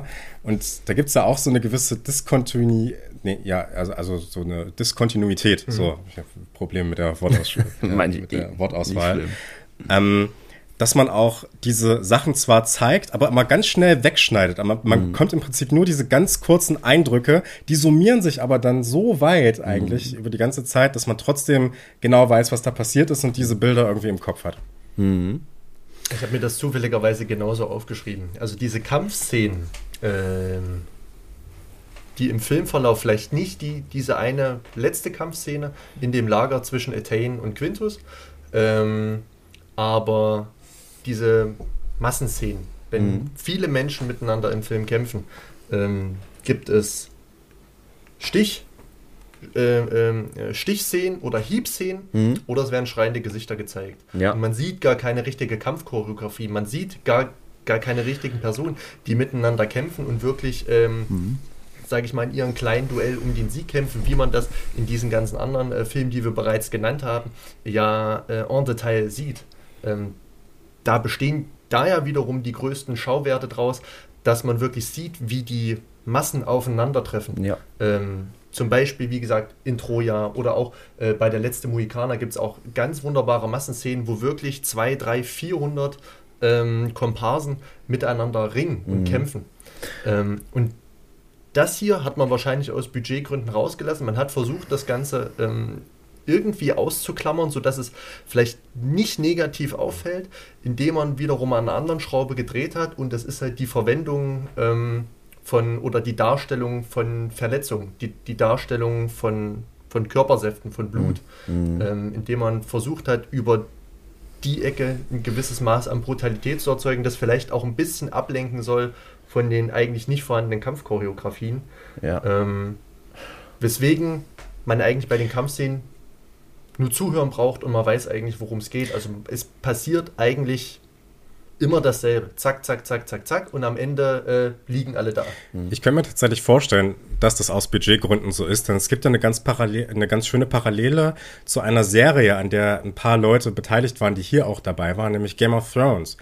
Ähm, Neil Marshall hat ja auch ein paar Folgen davon gedreht, soweit ich weiß. Die Schlachtszenen vor allen Dingen. Genau, und in der ersten Staffel hatte die Serie noch nicht allzu viel Budget. Und da gab es ja auch eine Schlachtszene, in der du auch diese Unübersichtlichkeit hattest, wo du auch nur diese kleinen Snippets hattest, die nicht so brutal waren, aber trotzdem wurde da aufeinander eingeschlagen.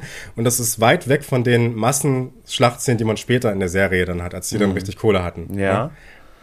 Ähm, darf ich? Ja, klar. Super. Ähm, ja, absolut. Ne? Das war in der ersten Staffel gab es gar keine schla richtige Schlachtszene. Es gab nur einzelne Duelle. Tyr die einzige Schlachtszene, die es in Staffel 1 gab, die, da wurde Tyrion ausgenockt, damit sie Genau. diese Schlachtszene nicht drehen mussten. Da hatten sie gar keine Szene. Und da war Neil Marshall, soweit ich weiß, aber auch noch nicht dabei. Er war erst ab Staffel 2. Da war er nicht dabei, aber ich wollte das nur als Beispiel bringen für Budgetierung und Grenzen, durch die Mhm. Budget aus äh, ne, äh, kann und so weiter. Ja. Genau, ne, und das wird bei Centurion wahrscheinlich auch der Fall gewesen sein, damit wir jetzt gar nicht so weiter bei Game of Thrones stecken bleiben. Ähm, da muss ich allerdings auch sagen, natürlich ist das alles zick, zack, zack, zack, zack, das passt aber auch zu dem Szenario. Wir müssen auch daran denken, es geht hier nicht um eine große, große Schlacht, sondern um über einen Überfall. Die Römer sind nicht in ihrem Element. Die Römer sind jetzt hier in, diesem, in dieser engen Gasse auf dieser Straße. Ihre Kampfformation, die sie da provisorisch einnehmen, wird aufgebrochen durch diese ähm, Feuerbälle, Feuer, Feuerballen, die sie dann darauf loslassen. Darüber reden wir auch später nochmal, wenn wir zu den problematischen Darstellungen kommen. Aber ja, dadurch wird die Kampfweise aufgebrochen. Die Römer sind dann also nicht mehr in diesem Element, müssen sich jetzt Kampf Mann gegen Mann durchsetzen. Und da sind die Pikten halt im Vorteil, weil die das mehr gewöhnt sind. Und dieses Zick, zack, zack, zack, zack. Die, die meisten Opfer, die wir in diesen Kampfszenen sehen, sind ja Römer. Die halt nicht jetzt, Absolut, wo ja. ihre Rüstung, natürlich manchmal ist das so, schneiden sie durch diese dicke Plattenrüstung wie durch ein Stück Butter. Ja, das ist auch immer wieder ein Problem in Film, auch bei großartigen Produktionen wie Braveheart, aber auch wie bei Herr der Ringe, das ist auch manchmal ein Problem. Ne?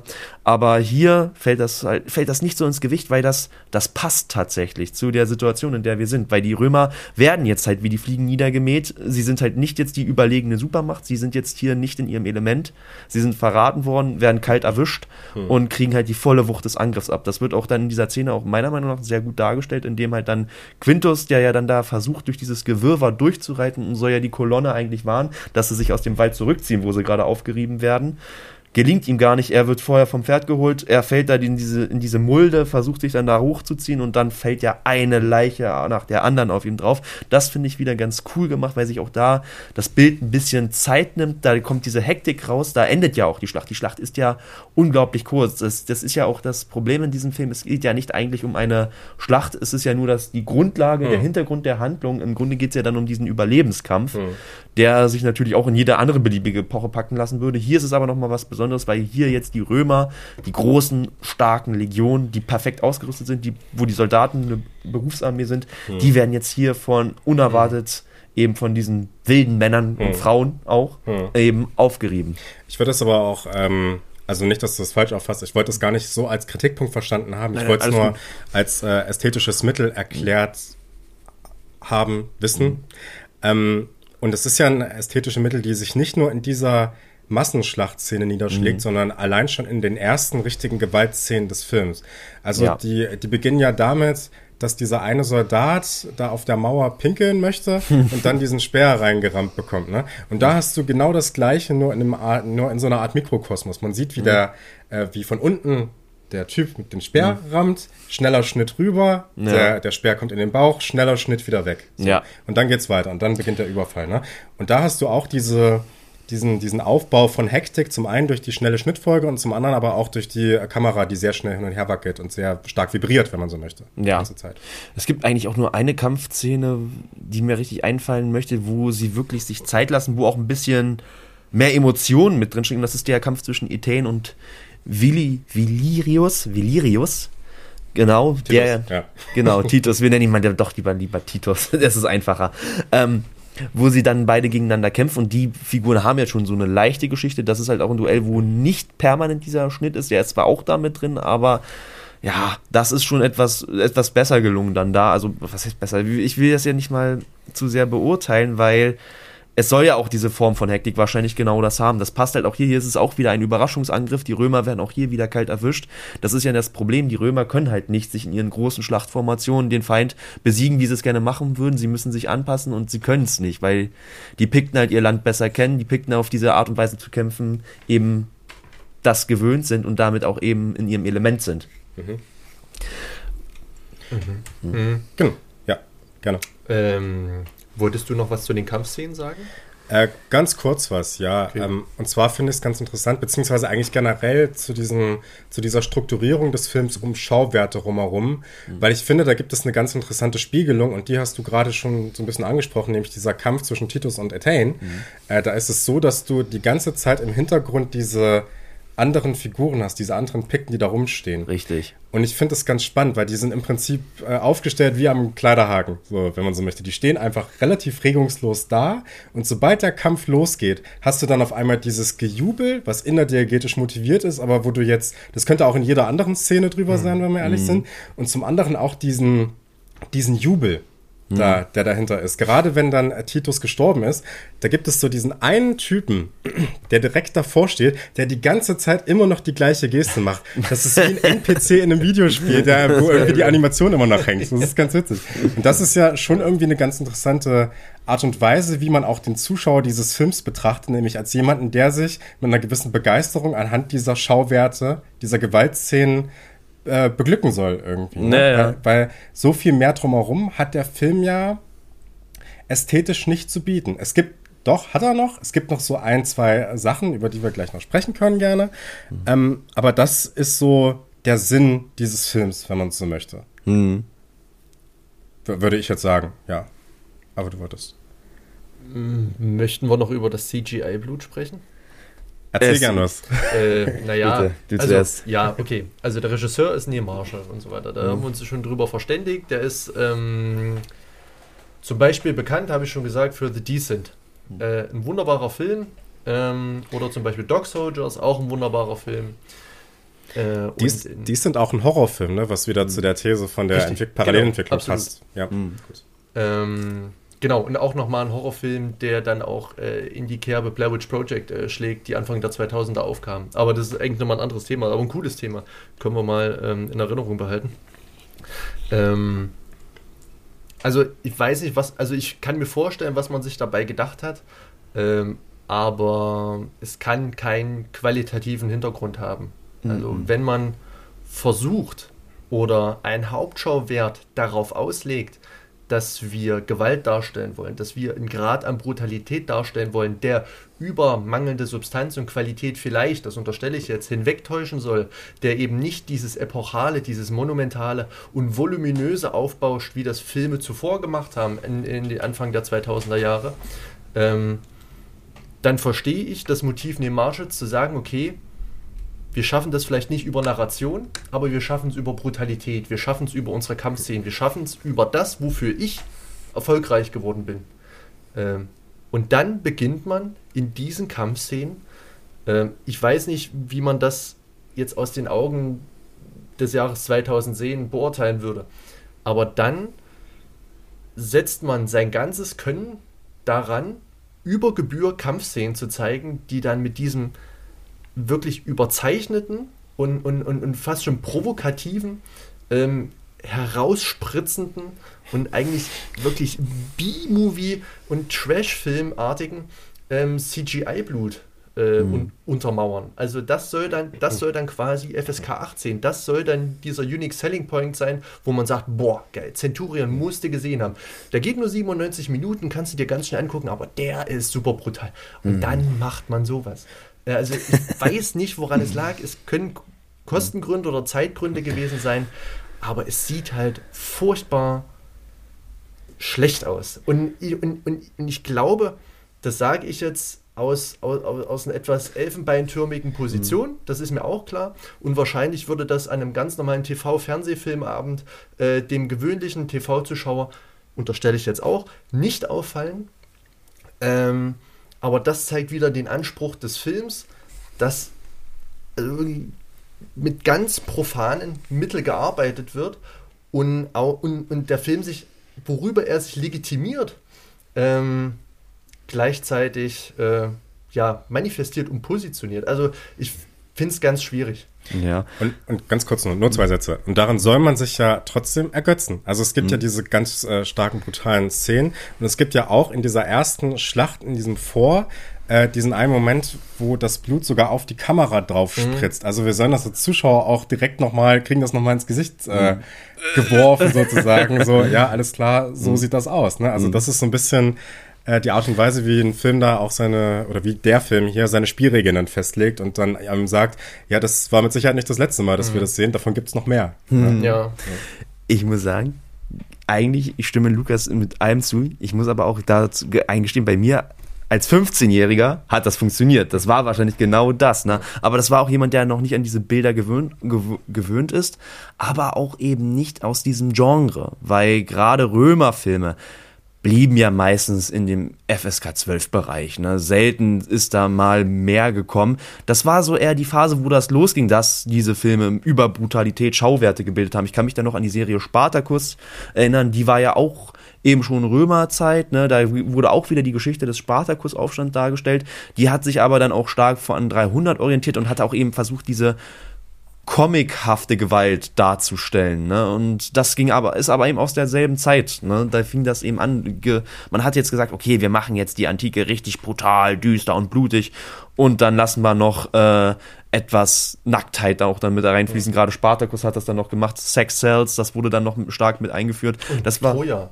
Troja ja, auch. Ob, mhm. Genau, ne? Obwohl Troja da noch sehr zahm blieb im, im Vergleich dazu, was dann Spartacus ein paar Jahre später gemacht hat. Aber Game of Thrones ging dann auch 2010 direkt ja. los. Genau, oder? und das ja, ist halt, da, da würde ich dann noch später mal drauf zu sprechen kommen, weil wir hatten ja schon gesagt, Gladiator hat ja noch mal einen Schub gegeben und Game of Thrones, das ja dann ein großes Phänomen wurde, hat ja dann noch mal einen großen Schub gegeben, wo dann eben Mittelalter und äh, Vergangenheit, Serien wie Vikings, Last Kingdom kamen dann raus. Das hätte es ohne Game of Thrones nicht so gegeben. Und Centurion liegt halt genau dazwischen eigentlich. Mhm. Wir sehen dann nochmal die Wiederbelebung des Monumentalfilms, die schon etwas brutaler war, etwas versucht hat, realistischer zu sein, als es die alten Monumentalfilme damals waren aber allerdings dann auch wieder viele Klischees mitgebracht hat und Centurion liegt genau dazwischen eigentlich auch, wo mhm. es dann eben auch nochmal noch mal düsterer wurde, brutaler wurde, mit abgetrennten Gliedmaßen und weiß ich was allen dran, ne? Eben auch mit viel CGI-Blut, ne? Gerade Game of Thrones hat es ja auch, in manchen Bereichen wurde es ja extrem brutal. Mhm. Und Centurion steht halt da schon für diesen Stilbeginn, sage ich mal so, wo das anfing. Genau. Also es, es gibt auf jeden Fall so gewisse stilistische Elemente, die sich hier herausarbeiten lassen, die es dann vorher zum Teil in sowas wie King Arthur gab. Der kommt mhm. dem stilistisch so ein bisschen nah, ja. aber das trifft es auch nicht ganz. Also wir haben hier diese, diese sehr stark entsättigten Farben. Es ist mhm. ein sehr dunkler Film. Wir mhm. haben einen extrem hohen Schärfegrad, den wir ja. hier sehen. Wir haben vor allem, wenn wir ähm, wie das so üblich ist, muss man auch sagen, größere Landschaftsaufnahmen haben, haben wir ähm, Linsen mit einer sehr kurzen Brennweite, die dafür sorgen, dass das Bild flacher wird. Mhm. Dann wiederum ist der Film aber auch sehr konventionell, wenn es in Dialoge reingeht. Ne? Also ähm, Schuss gegen Schuss, lange Brennweite, sodass der Hintergrund so blurry wird, ne? Mhm. Wie man das so kennt. Ähm, und äh, genau, und dann aber auch diese, habe ich schon gesagt, diese Landschaftseinstellung oder diese Einstellung von Soldaten, die so einen Weg lang gehen über eine Straße. Das sind dann wiederum Bilder, die fast an gewisse Gemälde irgendwie erinnern. Ja. Ne? Also wo du ganz klar diese ähm, Dreistaffelung von äh, Vorder-, mhm. Mittel- und Hintergrund hast, äh, die dann teilweise auch nur durch, äh, durch Bäume oder durch so gewisse Hügel oder so aufgeteilt werden. Ne? Und das ist ja dann schon wieder ein sehr krasser ästhetischer Gegensatz zu ähm, diesen Schlachtszenen zum Beispiel. Ne? Mhm. Also es gibt ja auch zum Beispiel den Film Barry Lyndon, über den wir gesprochen haben, der das natürlich exemplarisch auch hat, nur noch mal schöner irgendwie, mhm. heller, nicht ganz so super scharf, ne, wie man mhm. das kennt, aber gleichzeitig dann Schlachtszenen hat, die genauso durchästhetisiert sind wie die Landschaftsaufnahmen. Ne? Ja. Aber auch hier, gerade dadurch nochmal die Landschaftsaufnahmen hat, man hat ja dann auch die schöne Musik, die dann auch nochmal diesen malerischen Eindruck nochmal unterweitet ja. und auch die Soundkulisse, wenn man die, wenn die römische Legion dann eben da marschiert, das hat halt einen Sound, die Bilder sehen halt und diese Schärfe, das ist halt dieser Stil, von dem ich am Anfang schon sprach, ja. der sich halt auch in mein Hirn gefressen hat und der wahrscheinlich auch äh, immer auch wieder dazu führt, dass dieser Film auch in vielen Zeitschriften immer wieder zitiert wird, um halt gewisse Eindrücke von dieser Epoche zu erwecken, die halt stilistisch äh, schon irgendwie, es zieht halt doch die Aufmerksamkeit auf sich. Hm. Ähm, und da kommen wir auch gleich nochmal auf die historischen Bereiche zu tun. Also die römischen Soldaten sehen wirklich sehr gut aus, wenn sie da ihre Rüstung tragen. Die Speere sind nicht ganz richtig, ne? Das, die hatten ja ein Pilum, die Wurf, das waren ja Wurfspeere, das waren keine Speere, so Lanzen, die man nach vorne gestochen hat, wie es bei den alten Griechen noch der Fall war. Die Römer, die Hauptwaffe des römischen Soldaten waren diese Kurzschwerter und das waren ja überwiegend Stichwaffen. Mhm. Das heißt also, diese Waffe war dazu da, dass du die in der Einheit in engen Verbänden benutzt hast und nicht wie jetzt zum Beispiel ein äh, William Wallace das mit seinem gewaltigen Claymore, diesem Zweihandschwert machen konnte, die können sich nicht so bewegen und so rumschwingen. Hm. Das hat wahrscheinlich auch dazu nochmal beigetragen, dass der Schnitt auch wahrscheinlich so hektisch in manchen Bereichen ist, weil es sind nicht viele Bewegungen möglich. Ne? Auch diese Monotonie, Monotomie der Bewegung, das war aber in der Antike tatsächlich dann auch der Fall, weil du konntest nicht viel mit diesem Ding machen, außer eben nach vorne zu stechen. Wenn du nicht in der Schlachtformation bist, kannst du noch ein bisschen wild um dich schlagen. Das war es dann aber auch schon mhm. wieder. Mhm. Ne? Und dadurch ergeben sich wahrscheinlich auch diese Bereiche. Ne? Das ist zum Beispiel weitaus authentischer noch als zum Beispiel das dann, ich kann mich dann nur an diese Szene in Cleopatra erinnern, wo dann hier, wie heißt denn der, der Mann von Elizabeth Taylor, der Schauspieler, weißt du den gerade? Gerade nicht parat. Ja, der hat ja Marcus Antonius da auch gespielt und ich muss immer an diese Szene denken, wo er, wo er dann seinem Antagonisten da auf dem Boot begegnet und die dann irgendwelche Fechtbewegungen. Machen, die einfach überhaupt nicht passen, weil die Schwerter halt nicht darauf ausgelegt sind. Das war halt der Gladius, das römische Schwert war halt ein, äh, überwiegend eine Stichwaffe, mhm. die auf kurze Distanz eingesetzt wurde und da, da kannst du nicht hier dir wild umherwirbeln, so wie sie das damals in diesem Film gemacht haben. Und das, das macht, das gibt halt diesen, natürlich, man könnte sagen, ja, ist das jetzt hier Hektik und das ist das jetzt hier dieser Schnitt so notwendig. Es passt aber tatsächlich zu der Art und Weise, wie die Bewaffnung der Römer ist. Bei den mhm. Pikten sieht es schon wieder ein bisschen anders mhm. aus. Die hatten nicht viele Schwerter. Und da könnte man zum Beispiel schon mehr der Kamera vielleicht auch folgen, mehr sagen, wie, wie gehen die, schleichen sich die Pikten an. Kommen wir auch später nochmal drauf zu sprechen, mhm. ne, wenn wir nochmal diese Schlachtszene besprechen. Mhm. Aber das ist halt so dieser Stil. Das ist halt das, was anregt. Ne? Und das, mhm. was diesen Film wahrscheinlich auch für mich, der sich auch damals als 15-Jähriger erst begann, sich für diese Epoche zu interessieren, mhm. schon viele Eindrücke gesammelt hat. Mhm. Ich weiß noch genau, damals, nachdem ich diesen Film gesehen habe, habe ich mir eine Woche später das Spiel Total War geholt, also den ersten ja, Teil, ja. Rome Total ja, War. Ne? Und da, um halt diese Schlachten nachzumachen. Ja. Hm. Ähm, ja, für mich ist es ein bisschen schwierig hm. jetzt zu deuten bzw. zu verstehen. Möchte Centurion jetzt Geschichte erzählen? Hm. Möchte Centurion Fiktion erzählen? Oder möchte Centurion ähm, ganz einfach provokativ ähm, sein? Möchte Centurion brutal sein und eine ganz einfache Rache-Story erzählen, die ähm, Geschichte vorbeiholt, die ähm, für, ein, für, ein, für, so eine gewisse Jahrmarktsattraktionsstimmung sorgt. Also wir gehen da mal hin, gucken uns das kurz an, ist brutal, wir ekeln uns kurz, haben kurz ein paar Emotionen, aber keine Nachhaltigkeit. Ähm, also, also ich sag mal, ähm, auf einer emotionalen Ebene ist der Film unglaublich kühl. Mhm. Natürlich durch die Charakterzeichnung, das hast du schon beschrieben, ähm, aber eben auch durch seinen Schwerpunkt, den ich jetzt persönlich nicht ausmachen kann, äh, mhm. wo der Film jetzt wirklich da äh, hin möchte. Also ja, und es kommt halt eben, und das ist eher mein Problem, ähm, zu dieser Karnevalisierung mhm. äh, von Historizität. Also wir machen irgendwas mit Historik. Ja. Wir wollen aber ein bisschen Brutalität mit reinbringen, ein bisschen Hollywood, äh, ein bisschen Unterhaltung und dann rühren wir einmal rum. Und was dann dabei rauskommt, das kann gut sein, das kann super, super gut sein. Wenn das auf einer emotionalen Ebene äh, catchy ist und, und, und, und ich äh, quasi an den Figuren klebe, ähm, dann ist das zum Beispiel bei der Patriot wahrscheinlich aus geschichtswissenschaftlicher Sicht genau. ein furchtbarer Film. Aber ich habe den, glaube ich, vor drei, vier Wochen wieder mal gesehen, auch 4K und so weiter, äh, mit einem schönen äh, Audio-Mastering mhm. und, und, so weiter und so fort. Äh, also aller Historik zum Trotz, das ist ein grandioser Film. Weil er die weil, Figuren. Weil er in seiner Fiktion eben ganz viele Sachen richtig macht. Und, und da macht es auch keinen Unterschied, ob das Kurzschwert jetzt äh, kurz genug ist oder ob die Lanze jetzt eine Lanze ist oder eher ein Spieß. Ähm, das passt einfach. Da entsteht eine Harmonie. Und ich finde, Bild, ähm, Figuren und letztendlich Handlung und äh, Darstellung, also mehr Form als Inhalt, ähm, macht bei Centurion alles nicht so richtig Spaß. Ja, würde ich zustimmen. Ähm, ich würde sogar sagen, dass diese Dialoge, die zwischendurch als Pause dienen, tatsächlich nur als so eine Art Erholungspause für uns Zuschauer dienen, um darauf zu warten, dass es wieder in die nächste brutale Szene irgendwie reingeht. Ich finde, diese Dialoge sind teilweise extrem pathetisch ähm, sie sind nicht so wie realistische oder reale Figuren miteinander sprechen, sondern sie sind ganz, ganz typisch dafür, wie Filmfiguren oftmals miteinander sprechen. Ne? Ja. Äh, und es wird auch Emotionalität behauptet ganz stark. Also es mhm. gibt diese, ähm, diesen, diese Sequenz, äh, wenn diese Truppe bei der Hexe ankommt oder der, der angeblichen Hexe. Und da ähm, oh, ja. gibt es ähm, diese Figur, die von Liam Cunningham gespielt wird, Brick, mhm. hatten wir gesagt, ne? Mhm.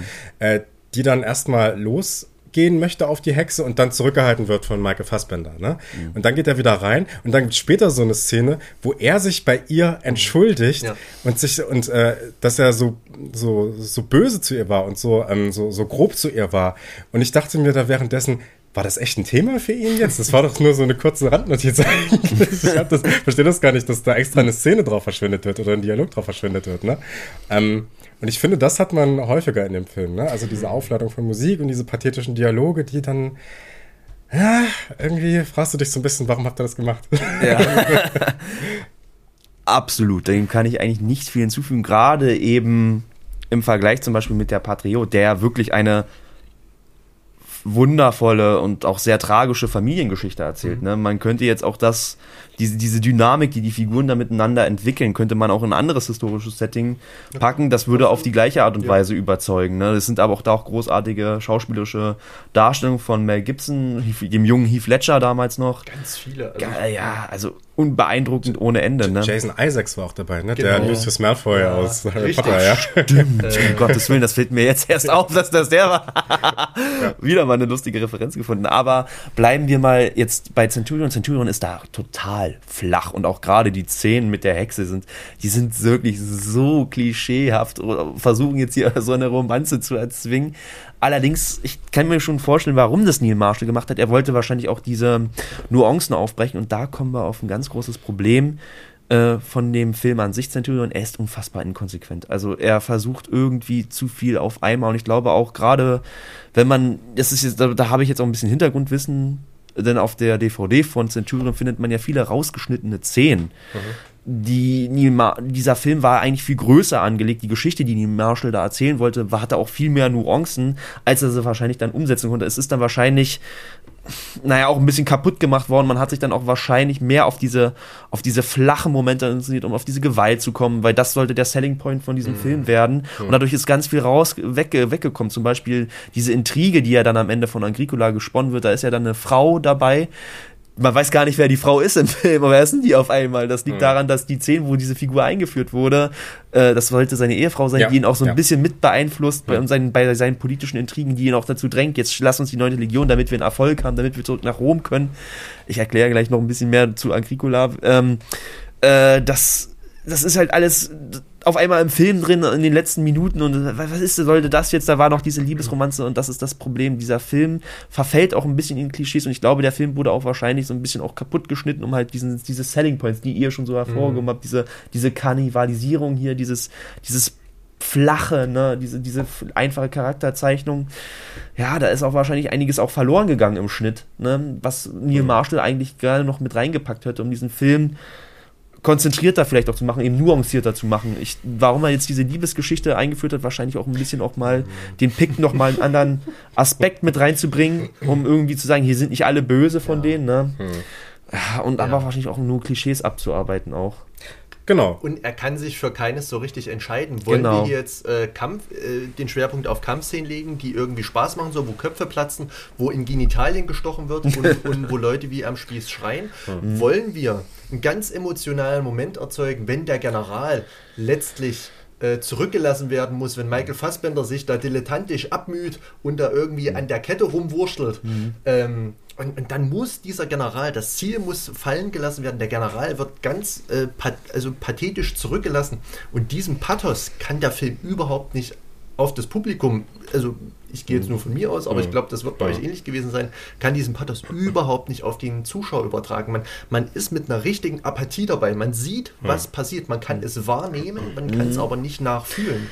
Äh, oh. Weil ganz viel liegen bleibt und, und der Film da im Schlingerkurs versucht, alles irgendwie abzuklopfen, was mhm. vielleicht mhm. gefallen könnte oder was sich an Klischees so bietet. Ähm, aber mit einer ganz furchtbaren emotionalen Kälte. Man kann sich gar nicht ja. entscheiden, soll ich das jetzt lustig finden, soll ich es jetzt traurig finden, soll ich es jetzt äh, heldenhaft finden, soll, soll ich das jetzt vielleicht in, energisch, soll ich das jetzt energiegeladen, soll ich das mhm. jetzt mutig finden, soll ich das jetzt epochal finden. Ähm, ja. Ist was Lukas, Lukas sehr oberflächlich. Ganz kurz, ja, ganz kurz, ja. Ich habe hier ähm, tatsächlich mir aufgeschrieben, wie man diese ganzen Charaktere runterbrechen könnte. Ganz einfach. Ich möchte es jetzt nicht alles vorlesen, aber genau das ist es. Und dadurch kommt auch keine, keine Emotionalität zustande, die der Film trotzdem behauptet. Der Film mhm. behauptet ästhetisch, dass es sich dabei um Individuen handelt, mit denen man mitführen soll. Es gibt auch so einen Überfall auf diese kleine Gruppe, im Wald, da hast du diese Kamerafahrten, die auf die einzelnen Figuren zugehen. Da wird hin und her geschnitten und da fährt die Kamera auf die Gesichter zu. So, ne? So von einer, was weiß ich, von einer halbnahen auf eine nahe oder mhm. so, ne? So ganz grob, ne? Und trotzdem ist es mir im Endeffekt gar nicht so wichtig, ob diese Figur jetzt eigentlich weiterlebt. das ist tatsächlich relativ, relativ egal einfach. Ne? Ja. Das ist, auch, äh, auch weil diese ganzen Einführungen von diesen Nebenfiguren ja so schnell abgehandelt werden, mm. dass du überhaupt nicht weißt, wer ist das jetzt eigentlich. Ne? Das könnte irgendein Soldat da auch sein, was jetzt auch schlimm wäre, wenn Soldaten sterben, die man nicht kennt und so. Ne? Ich will jetzt nicht, genau, naja. ihr wisst schon. Egal. Ähm, aber im Kontext einer Filmbetrachtung ist es äh, natürlich fatal, wenn man so etwas versucht. Ja, ähm, du hast es ja auch schon gesagt, es wird Emotionalität behauptet. Man sieht es ja auch sehr gut an Bereichen wie zum Beispiel äh, dass Quintus Diaz eigentlich diesen Vater-Sohn-Konflikt hat, den ich vorhin schon ein bisschen angerissen hatte. Das wird ja im Film selbst gar nicht deutlich, dass er diese, diese Gefühle hat. Es wird halt immer nur beschrieben, merkt man das. Natürlich, äh, Quintus Diaz kann das so ein bisschen halbwegs rüberbringen durch die schauspielerische Leistung von Michael Fassbender halt auch, der ja auch ein guter Schauspieler ist. Äh, aber zum Beispiel äh, hier als Gorlakorns Sohn getötet wird, was mhm. ja dann noch zu diesem Blutracheakt führt. Der ist dann am nächsten Tag einfach da, verbrennt seinen Sohn und dann sieht ihn nur so, wie er eiskalt dabei lebt. Und die Musik, Musik ist da sehr pathetisch. Er dreht sich zweimal um. Genau. Und das, das war's dann. Dann wird Etane auf die Meute losgehetzt. Na, auf den, auf den, auf den guten Titus. Ja. Aber, ähm, tatsächlich ist das hier auch wieder eine Sache des Schnitts. Also es gab durchaus eine Reaktion von Golakon, die durchaus besser gepasst hätte und wo man auch mal die Pikten hm. anders wahrgenommen hätte. Man hat ja diese piktischen Figuren, das finde ich wieder cool. Die reden ja die ganze Zeit diesem walisischen, glaub, gälisch. gälischen, hm. ne? Also auf jeden Fall so diesem keltischen Sprachbereich. Und man, man hat ja manchmal nur ein paar Übersetzungen, aber die sind ja auch meistens starr im Hintergrund, gucken wütend einen grimmig in die Kamera an. Hier gab es dann auch eine Szene, wo tatsächlich dann der tote Sohn vor Gorlakon gebracht wurde, wo Gorlakon auch ausrastet, so, total überfordert ist, die Hände über den Kopf schlägt, schon natürlich auch ein bisschen klischeehaft reagiert, könnte man sagen, aber auf jeden Fall menschlich reagiert. Mhm. Und man sieht auch, auch zum Beispiel jetzt hier mal ähm, die Erden, das ist die blonde, die Jägerin, die mit dem Bogen äh, da weint, äh, da, da neben steht. Ne? Man sieht auch mhm. zum Beispiel auch hier die, die Blicke, die hier der Krieger und Ethan austauschen, weil sie wissen, was das bedeutet, dass der Sohn jetzt tot ist. Mhm. Das zieht Blutrache nach sich. Man sieht jetzt schon, es geht bald auf die Jagd. Ähm, das ist zum Beispiel ein Moment, der hätte durchaus funktioniert. Und ich verstehe nicht, warum sie diese Szene nicht drin gelassen haben. Das hätte auch mhm. die Pikten mal nochmal auf die. Natürlich nicht aus dieser Eindimensionalität komplett herausgeholt, aber es hätte einen Beitrag dazu leisten können. Da, warum sie dann so eine Szene rausschneiden, wahrscheinlich irgendwie, um auf, das nächste, um die nächste Metzel-Szene zu kommen. Mhm. Ne? Und das ist dieses Grundproblem dieses Films. Ne? Diese, und auch diese Inkonsequenz, die, ich, mhm. die wir vorhin Absolut. auch schon angesprochen haben. Ne? Genau. Mhm. Also das würde ich total unterstreichen, die Inkonsequenz. Man ah. versucht in gewisser Art und Weise die bestehende, zu dem Zeitpunkt bestehende Filmkultur, mhm. ähm, eben diese Filme ein Stück weit auszuschlachten, mhm. ein bisschen was von allen reinzuhauen. Mhm. Und man versucht aber gleichzeitig ähm, eine Transformation hinzubekommen von wirklich authentischer äh, Historik. Mhm. Also quasi dem Verschwinden der 9. Legion. Wie ist denn das eigentlich passiert? Es gibt da so eine ganz kleine Geschichte, die möchte ich euch mal erzählen. Aber das Ganze wird so routinemäßig mhm. ähm, in, dies, in diesen plumpen Unterhaltungsthriller mhm. eingehegt, dass, mhm. darf, also, dass weder vom einen noch vom anderen irgendwie was an Gehalt ja. ähm, und, und, und, oder an Wertschöpfung übrig bleibt. Die einzigen beiden Figuren, die halbwegs charakterisiert werden, ist halt unsere Hauptfigur Quintus Diaz und Ethan. Von Ethan erfährt man auch am meisten von den Hintergründen und bei ihr passt diese Kühle aber auch tatsächlich. Das ist die einzige Figur, wo das authentisch wirkt im Sinne von, äh, die will sich halt nur rächen, die ist ein leeres Gefäß, die will halt die Römer töten, das ist ihr einziger Lebensinhalt. Das Problem ist, auch für alle anderen Figuren ist ja das Töten der einzige Lebensinhalt in diesem Film, mhm. aber bei Ethen versteht man, warum sie das macht. Und sie bringt halt auch, auch sie ist ja stumm, ne? wir müssten da auch noch mal was zur Figur erwähnen, ne? die Olga Kurilenko spielt die eigentlich überwiegend ziemlich gut, ne? Mhm. Ähm, weil halt äh, die Figur ist stumm, weil hier, sie wurde als Kind von Rö römische Stor, nee, sie war, mein Gott, ich muss mich mal sammeln.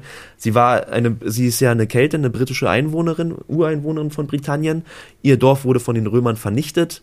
Sie wurde vergewaltigt und als Strafe, dass sie, äh, das, als gegen Widerstand gegen Rom, wurde ihr als Kind auch noch die Zunge rausgeschnitten. Mhm. Deswegen kann sie nicht reden. Alles, was Olga Kurilenko macht in diesem Film, äh, geht über Mimik und Gestik und da passt dieses Kühle, dieses mhm. Graue, diese Starrsinnigkeit, das passt zu dieser kühlen Kriegerin, die sich halt rächen möchte. Für sie ist Rache das Grundprinzip und die Gewalt, die der Film komplett darstellt, sie ist halt diese Personifikation von allem, was dieser Film darstellen möchte. Mhm. Das passt bei ihr, nur alle anderen Figuren sind halt genauso, bei denen macht das aber weniger Sinn.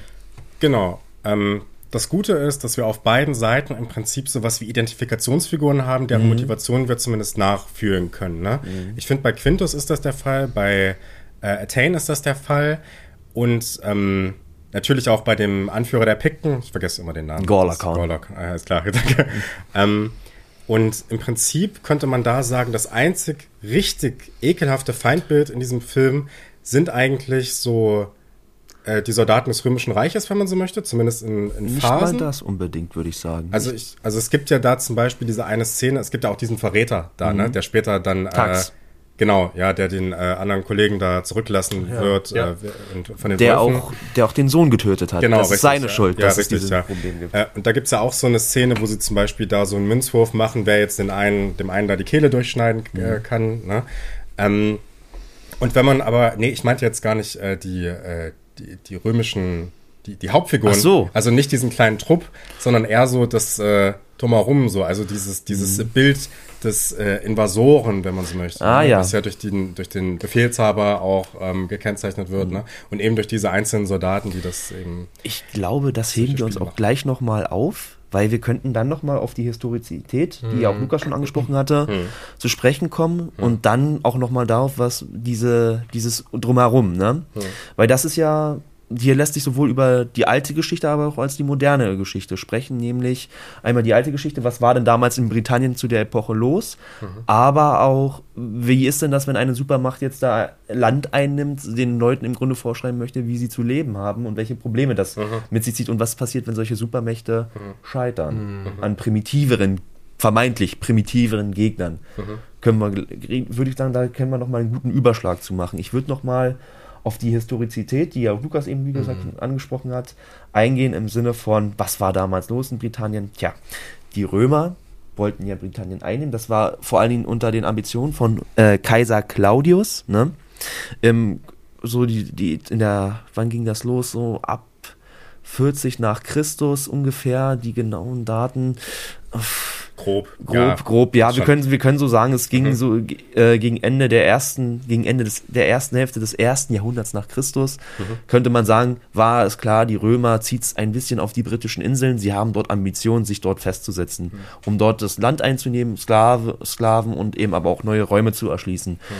Ähm, und das war auch ein ziemlicher Kraftakt, das muss man sagen. Also die Invasion Britanniens, die, die Provisierung von, nee, ähm, ja, das Einnehmen der britischen Inseln war wirklich eine sehr, sehr hartnäckige Angelegenheit, was eben auch immer wieder an dem Widerstand der einheimischen Bevölkerung nur sehr, sehr langsam schleppend voranging.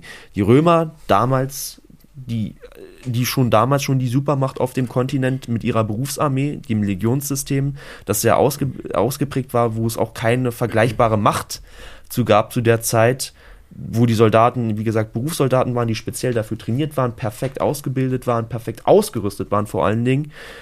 Ähm, und eigentlich damit auch schon eine Generation vorher Gallien komplett unterworfen hatten und nun wollten sie das gleiche im Grunde auf den britischen Inseln machen. Claudius war das, dem damaligen Kaiser war das sehr wichtig, da er ist der ja unter sehr ja, schwierigen Umständen Kaiser geworden. Sein Neffe Caligula wurde ermordet mhm.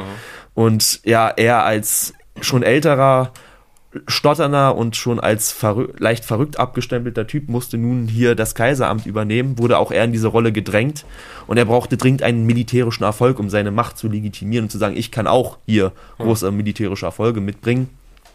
Dementsprechend war Britannien das Ziel, um seine politischen Ambitionen zu legitimieren. Mhm.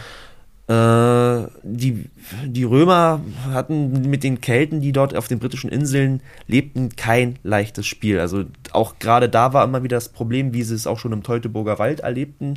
Sie konnten die Kampfweise nicht oft nicht so umsetzen, mhm. wie sie das gewohnt waren. Offene Feldschlachten gab es nicht so häufig. Es gab oft dieses Geplänkel und die, äh, die, die Briten haben sich vor allen Dingen auch auf ihre Guerillataktiken, die wir ja auch in Centurion so sehen, mhm. verlassen und mhm. das auch sehr effizient. Mhm.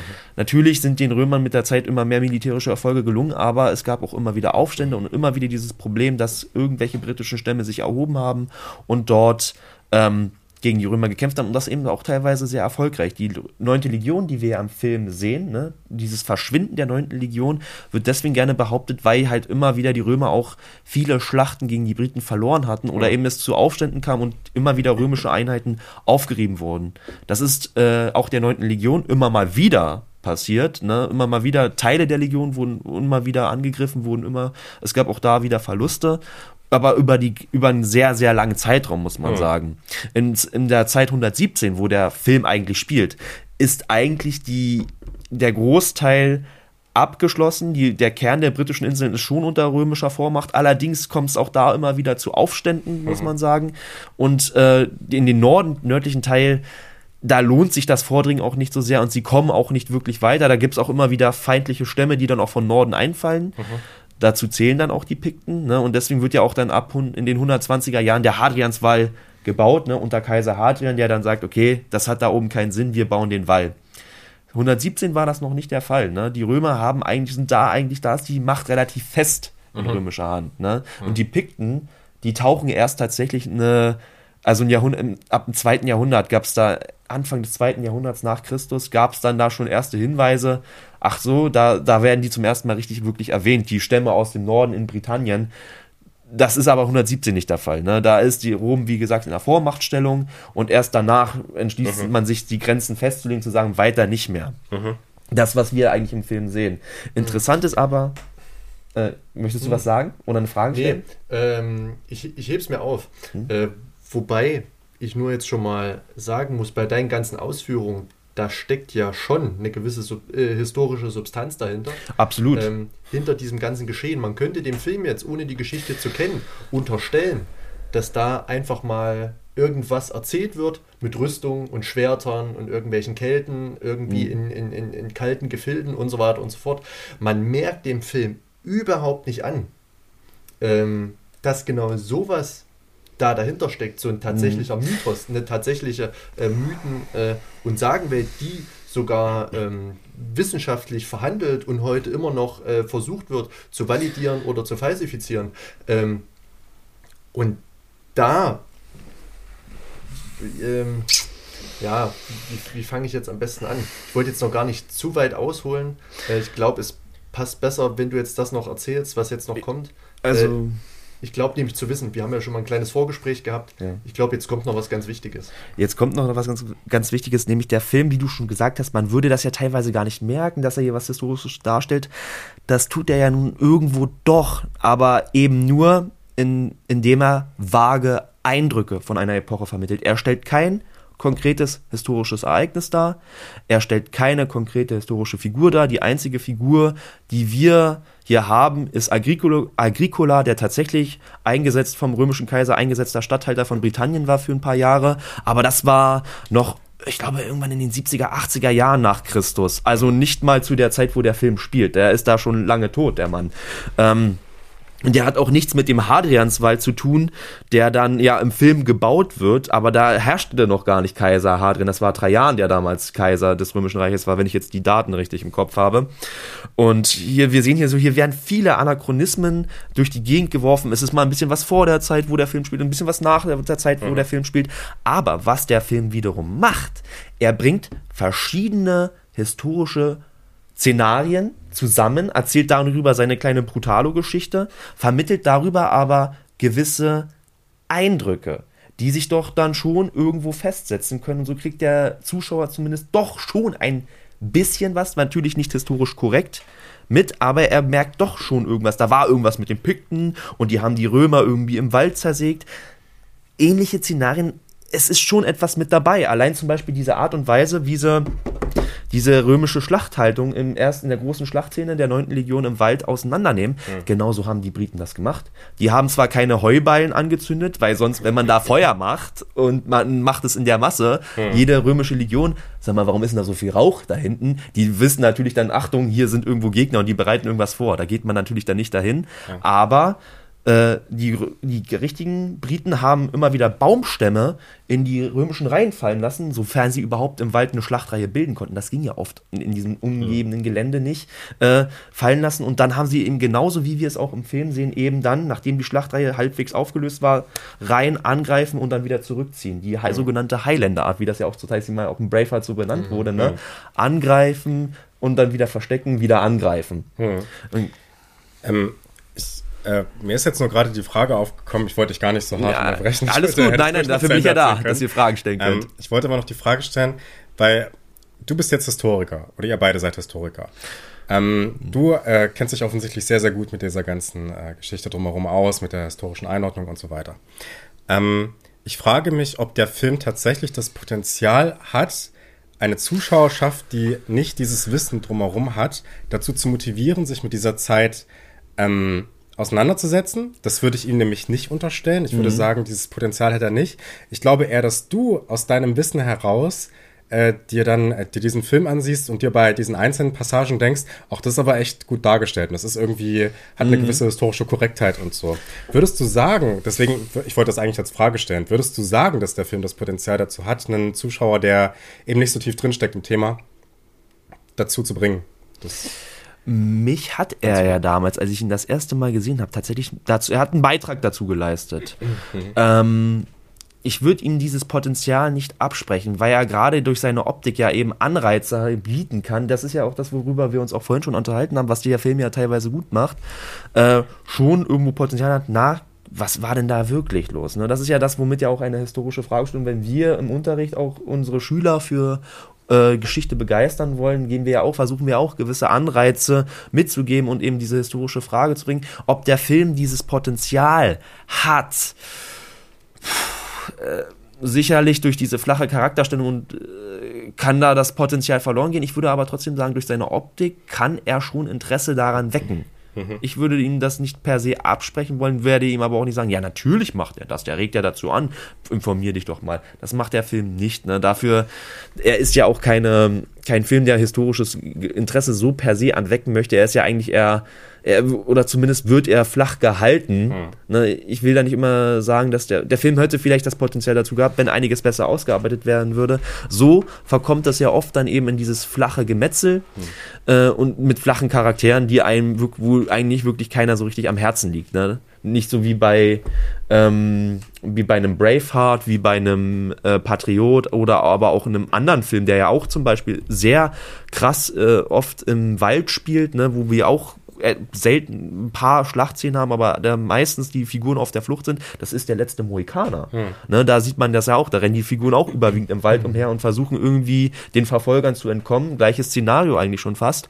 Aber äh, das ist ja mit einer ganz anderen Emotionalität getragen, als es dieser Film macht. Ne? Da, da kommt ja nicht. ne? Ja. Da, da, da, ist das ja egal, ob das jetzt die Pikten sind oder die, äh, wer waren es in dem Film, die Huron, die Huron waren es bei der letzte Mohikaner, ne, mit ähm, Vestudi als genau, Magua. Großartiger Film. Wollen wir nicht darüber reden? Nein, Spaß. Aber ähm, ja, Centuri Centurion versucht das, schafft es aber nicht eben durch diese mangelnde Emotionalität zu erstellen. Ich denke aber schon, dass er mit seiner Optik schon auch für die Epoche begeistern kann. Denn er erweckt eben Eindrücke, die gar nicht mal so weit von dem weg sind, wo der Film hin möchte.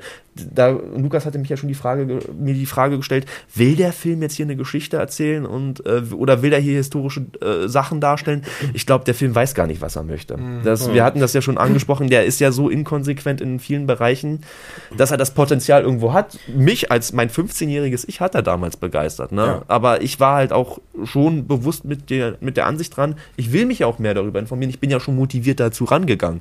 Wenn ich jetzt einfach nur so nur der Casual-Zuschauer wäre, naja, gut.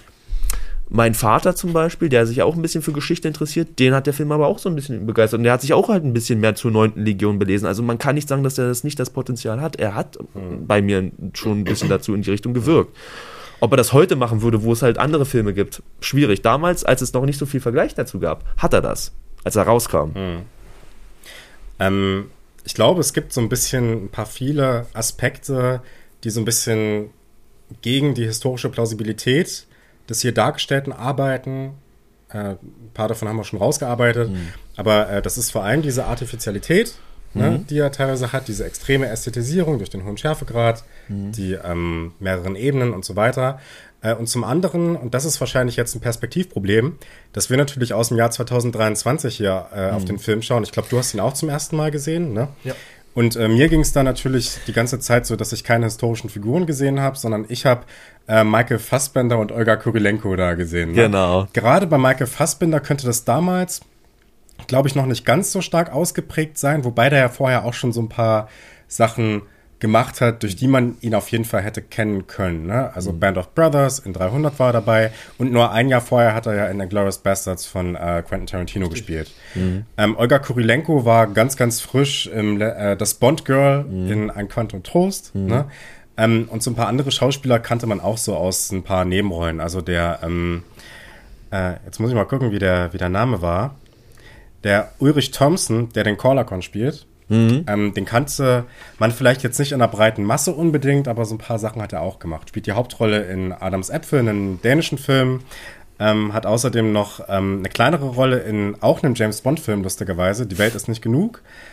Ähm, und in Königreich der Himmel hat er auch mitgespielt. Mhm. Ganz nicht zu vergessen, Rolle. die fantastische Hitman-Verfilmung aus dem Jahr 2007, glaube ich. Wo auch Olga Kurilenko wieder mitspielt, ist ja witzig. Das stimmt, ja. Kann ich übrigens nicht zu sagen, ich habe da nur mal einen Trailer gesehen. Ich habe den gesehen, ich dachte, oh Gott. ja. ja. Oder das The Thing Remake, aber das war dann danach schon. Mhm. Ja, genau.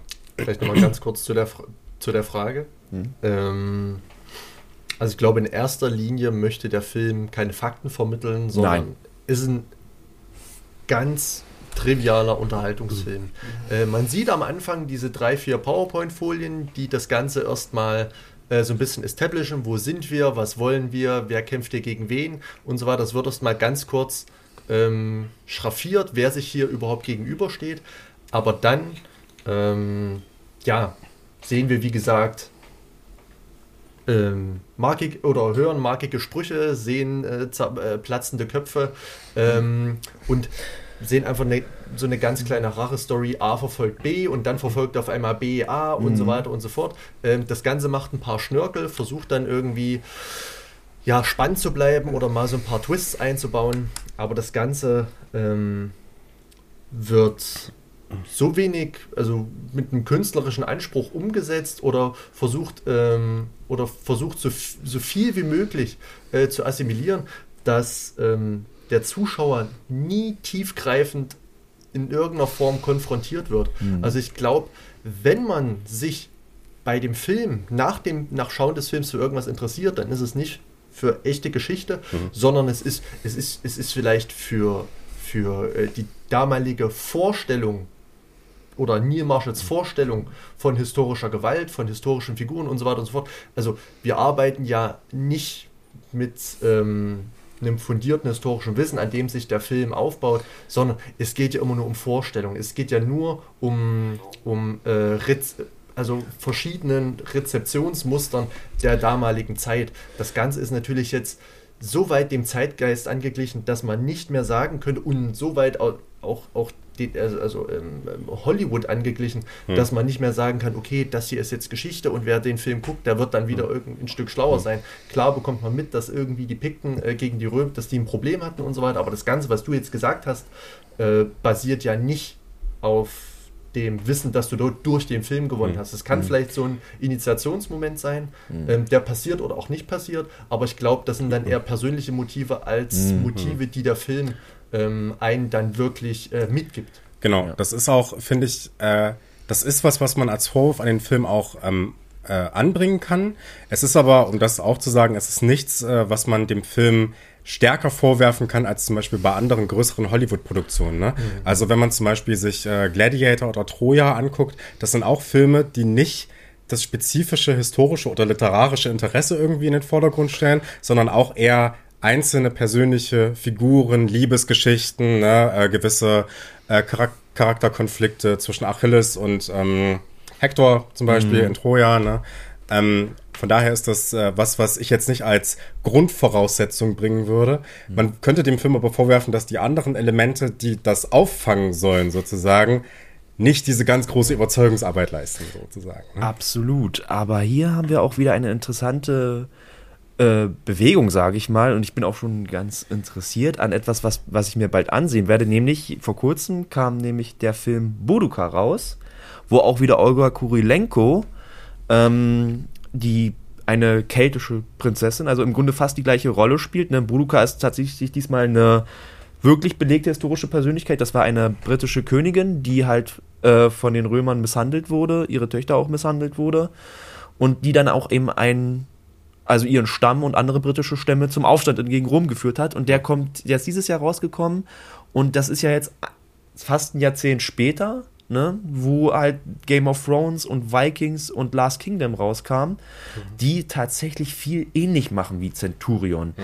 die sich nämlich auch auf dieses Darstellen von gewissen Szenarien eher konzentrieren, anstatt wirklich eine historische ähm, historische Prozesse darzustellen. Mhm. Man kann dadurch aber, man kann dadurch nicht sagen, wenn man Vikings gesehen hat, man, ah, man hat Ahnung von der Wikingerzeit, man hat aber, man gewinnt aber vage, vielleicht gewinnt man die. Vielleicht gewinnt man diese vagen Eindrücke, die schon irgendwo gewisse Szenarien wiedergeben und man hat auf jeden Fall ein gewisses Gefühl wieder für eine Epoche dadurch wiederentdeckt. Also zum Beispiel vor Vikings, der genau das, die, das, das, die Serie ist ja eine Serie von sechs Staffeln, lässt sich jetzt hier mit Centurion auf den ersten Blick nur schwierig mit diesem einen Film vergleichen, aber im Grunde machen die genau das Gleiche. Die werfen alles durcheinander, droppen ein paar Namen, sagen hier mal ein bisschen das, mal ein bisschen das, dann sind wir hier mal in Arabien, dann geht es darum, wie die Wikinger, also die Skandinavier, eigentlich eher die Dänen wurden sie ja damals genannt, äh, nach Britannien kommen und dort eben ihre Siedlung errichten. Die Serie Last Kingdom ist da weitaus konkreter, stellt, die von Netflix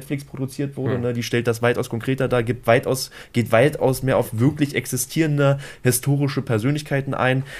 Ähm, verfällt aber leider auch oft in Klischees und da kommen wir auch nochmal auf die Darstellung zu sprechen. Die Pikten sind halt ty die typischen Barbaren eigentlich. Mhm. Ne? Was noch halbwegs nachgewiesen ist, ist die blaue Bemalung, wofür sie ja bekannt waren. Mhm. Pik äh, Picties heißt eigentlich nichts weiter als die Bemalten, wenn ich das jetzt richtig im Kopf habe. Mhm. Ne?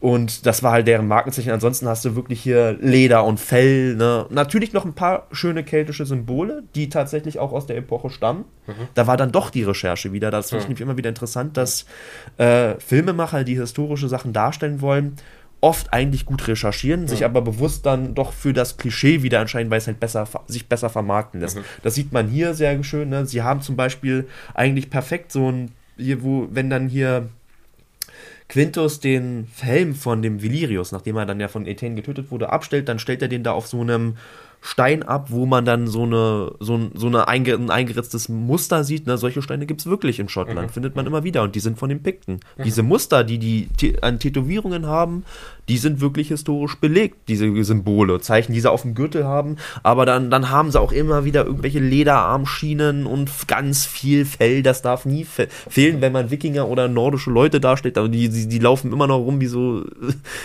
keine Ahnung, so wie man sich halt den, den Barbaren vorstellt, ne, wie Conan so ein bisschen so ro romantisiert, ne, und mit ganz viel Fell und Leder und dann noch vielleicht ein bisschen nackig am besten noch, ne, an gewissen Stellen, ja, das ist halt immer dieses Klischee, das, dafür entscheiden sich die Filmemacher aber dann bewusst, warum, weil es sich halt besser vermarkten lässt, ne.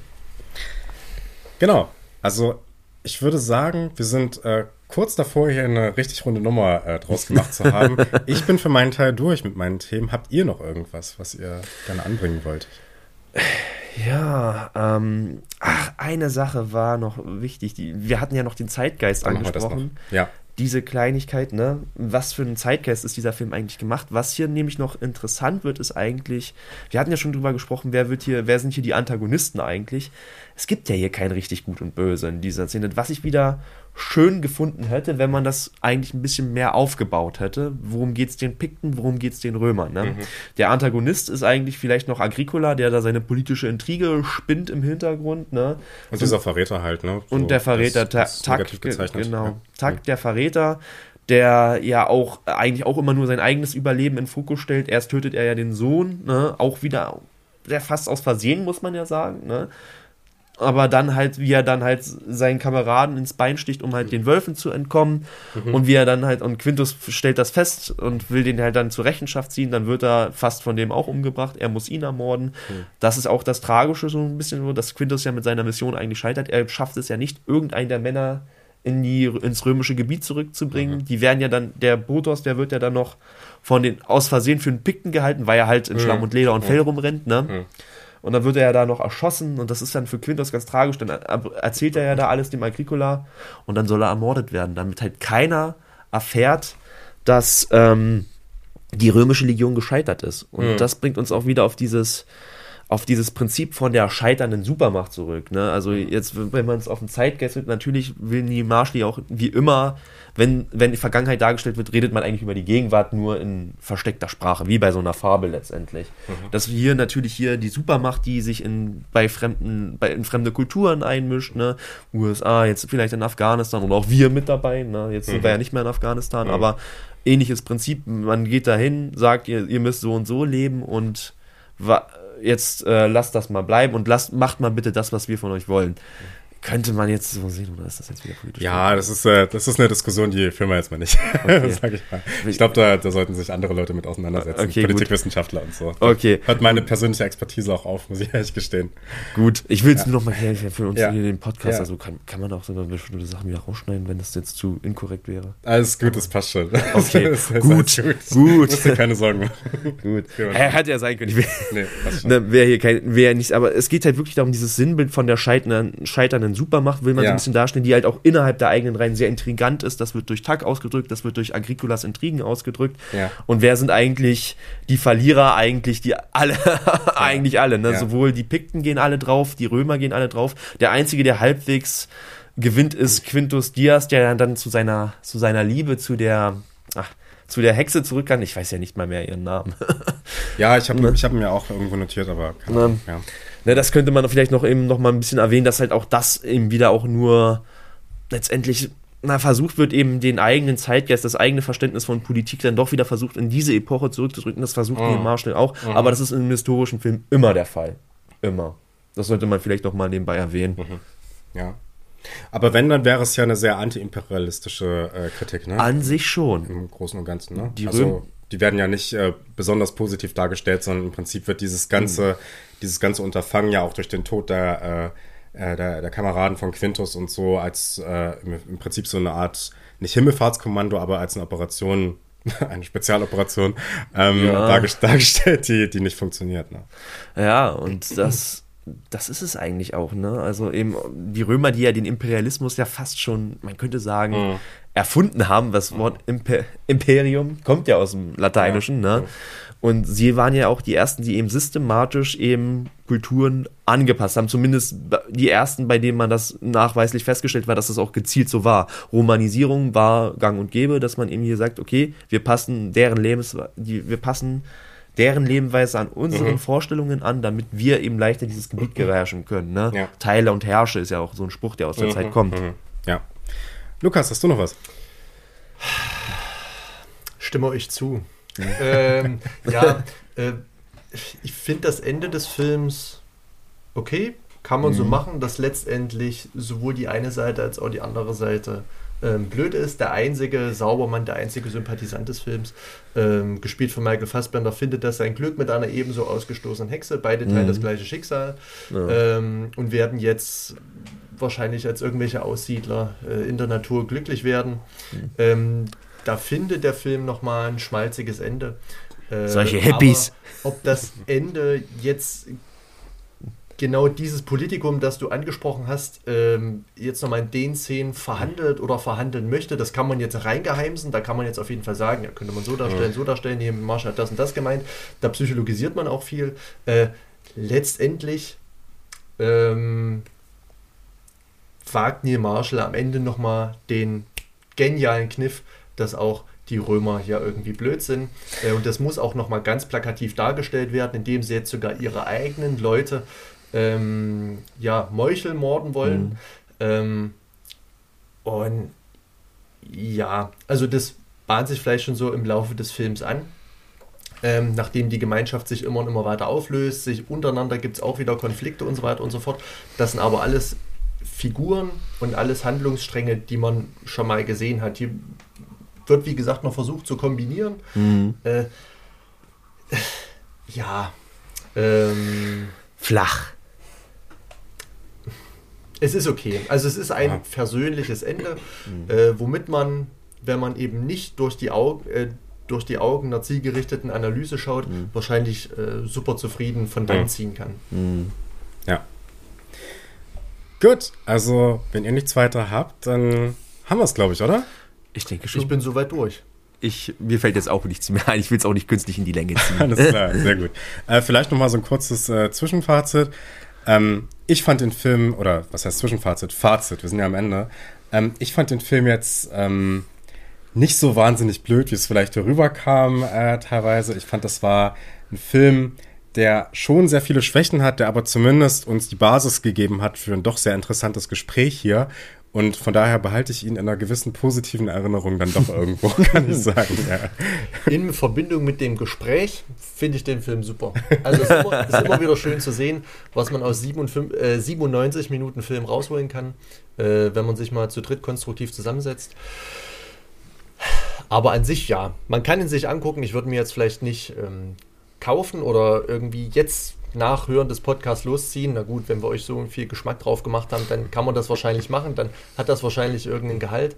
Ähm, aber an sich kann man den mal mitnehmen, wenn, wenn er irgendwie in der, in, in der, in der Prime, Netflix oder sonst wo äh, Videothek oder Mediathek reingespült wird. Ruhig mal reinschauen, kostet nur anderthalb Stunden und tut nicht weh. Ja, mein finales Urteil, mir hat die Runde auf jeden Fall sehr viel Spaß gemacht. Das hat mir auch sehr viel Freude gemacht, hier mal bei diesem Podcast mitwirken zu können. Das ist das erste Mal, dass ich sowas gemacht habe. Ansonsten, ich glaube, ich habe jetzt endlich richtig verstanden, warum der Film, ich habe den Film ja in meiner Laufbahn vielen Leuten gezeigt und ich dachte so, hey, das ist doch cool mit den ganzen Römern. Und ich so, ich fand den Film nicht so gut, warum denn nicht? Ich glaube, heute habe ich es endlich richtig verstanden, warum. Aber ähm, ja, also wie gesagt, ich denke, bei diesem Film hat sich bei mir auch vieles auch durch Nostalgie halt gehalten. Es war halt ein Film aus der Jugendzeit, den man sich auch so ein bisschen wahrscheinlich auch hochstilisiert hat, weil man damit noch nicht so viele Erfahrungen mit dem Medium Film dann hatte, die so tiefgreifend waren, wie man heute denkt. Man ist halt auch irgendwo erwachsen geworden in der Zeit. Ein bisschen zumindestens. Und ähm, ja, trotzdem macht mir der Film immer wieder diese Freude im, im Sinne dieser Nostalgie. Ich denke mal aber auch jetzt so die flachen Dialoge und zeigen doch so, der Film hat deutlich seine Schwächen. Trotzdem habe ich ihn irgendwo lieb. Björn, vielen lieben Dank, dass du da warst. Ähm, gerne wieder ein anderes Mal. Und ja, vielen Dank. Herzlichen Dank, Björn. Wir sehen uns dann in der nächsten Folge, wenn es um unseren Jahresrückblick geht. Richtig. Das kommt, ist die erste Folge im neuen Jahr dann. Richtig. Genau, müssen wir mal gucken, wann. Wir peilen mal Januar an. Mal gucken, ne, wie es wird. äh, genau, und sprechen dann mal so über, ja, wie ihr es die letzten zwei Jahre auch schon gehört habt, über unsere Highlights des Jahres, sagen, was uns nicht so ganz gut gefallen hat. Und genau, ihr wisst, wie das läuft. Ja. Super, dann Björn, ich danke dir recht herzlich. Ich danke euch auch. Äh, gerne bis zum nächsten Mal. Gerne. Macht's gut, ciao. Ciao. Tschüss.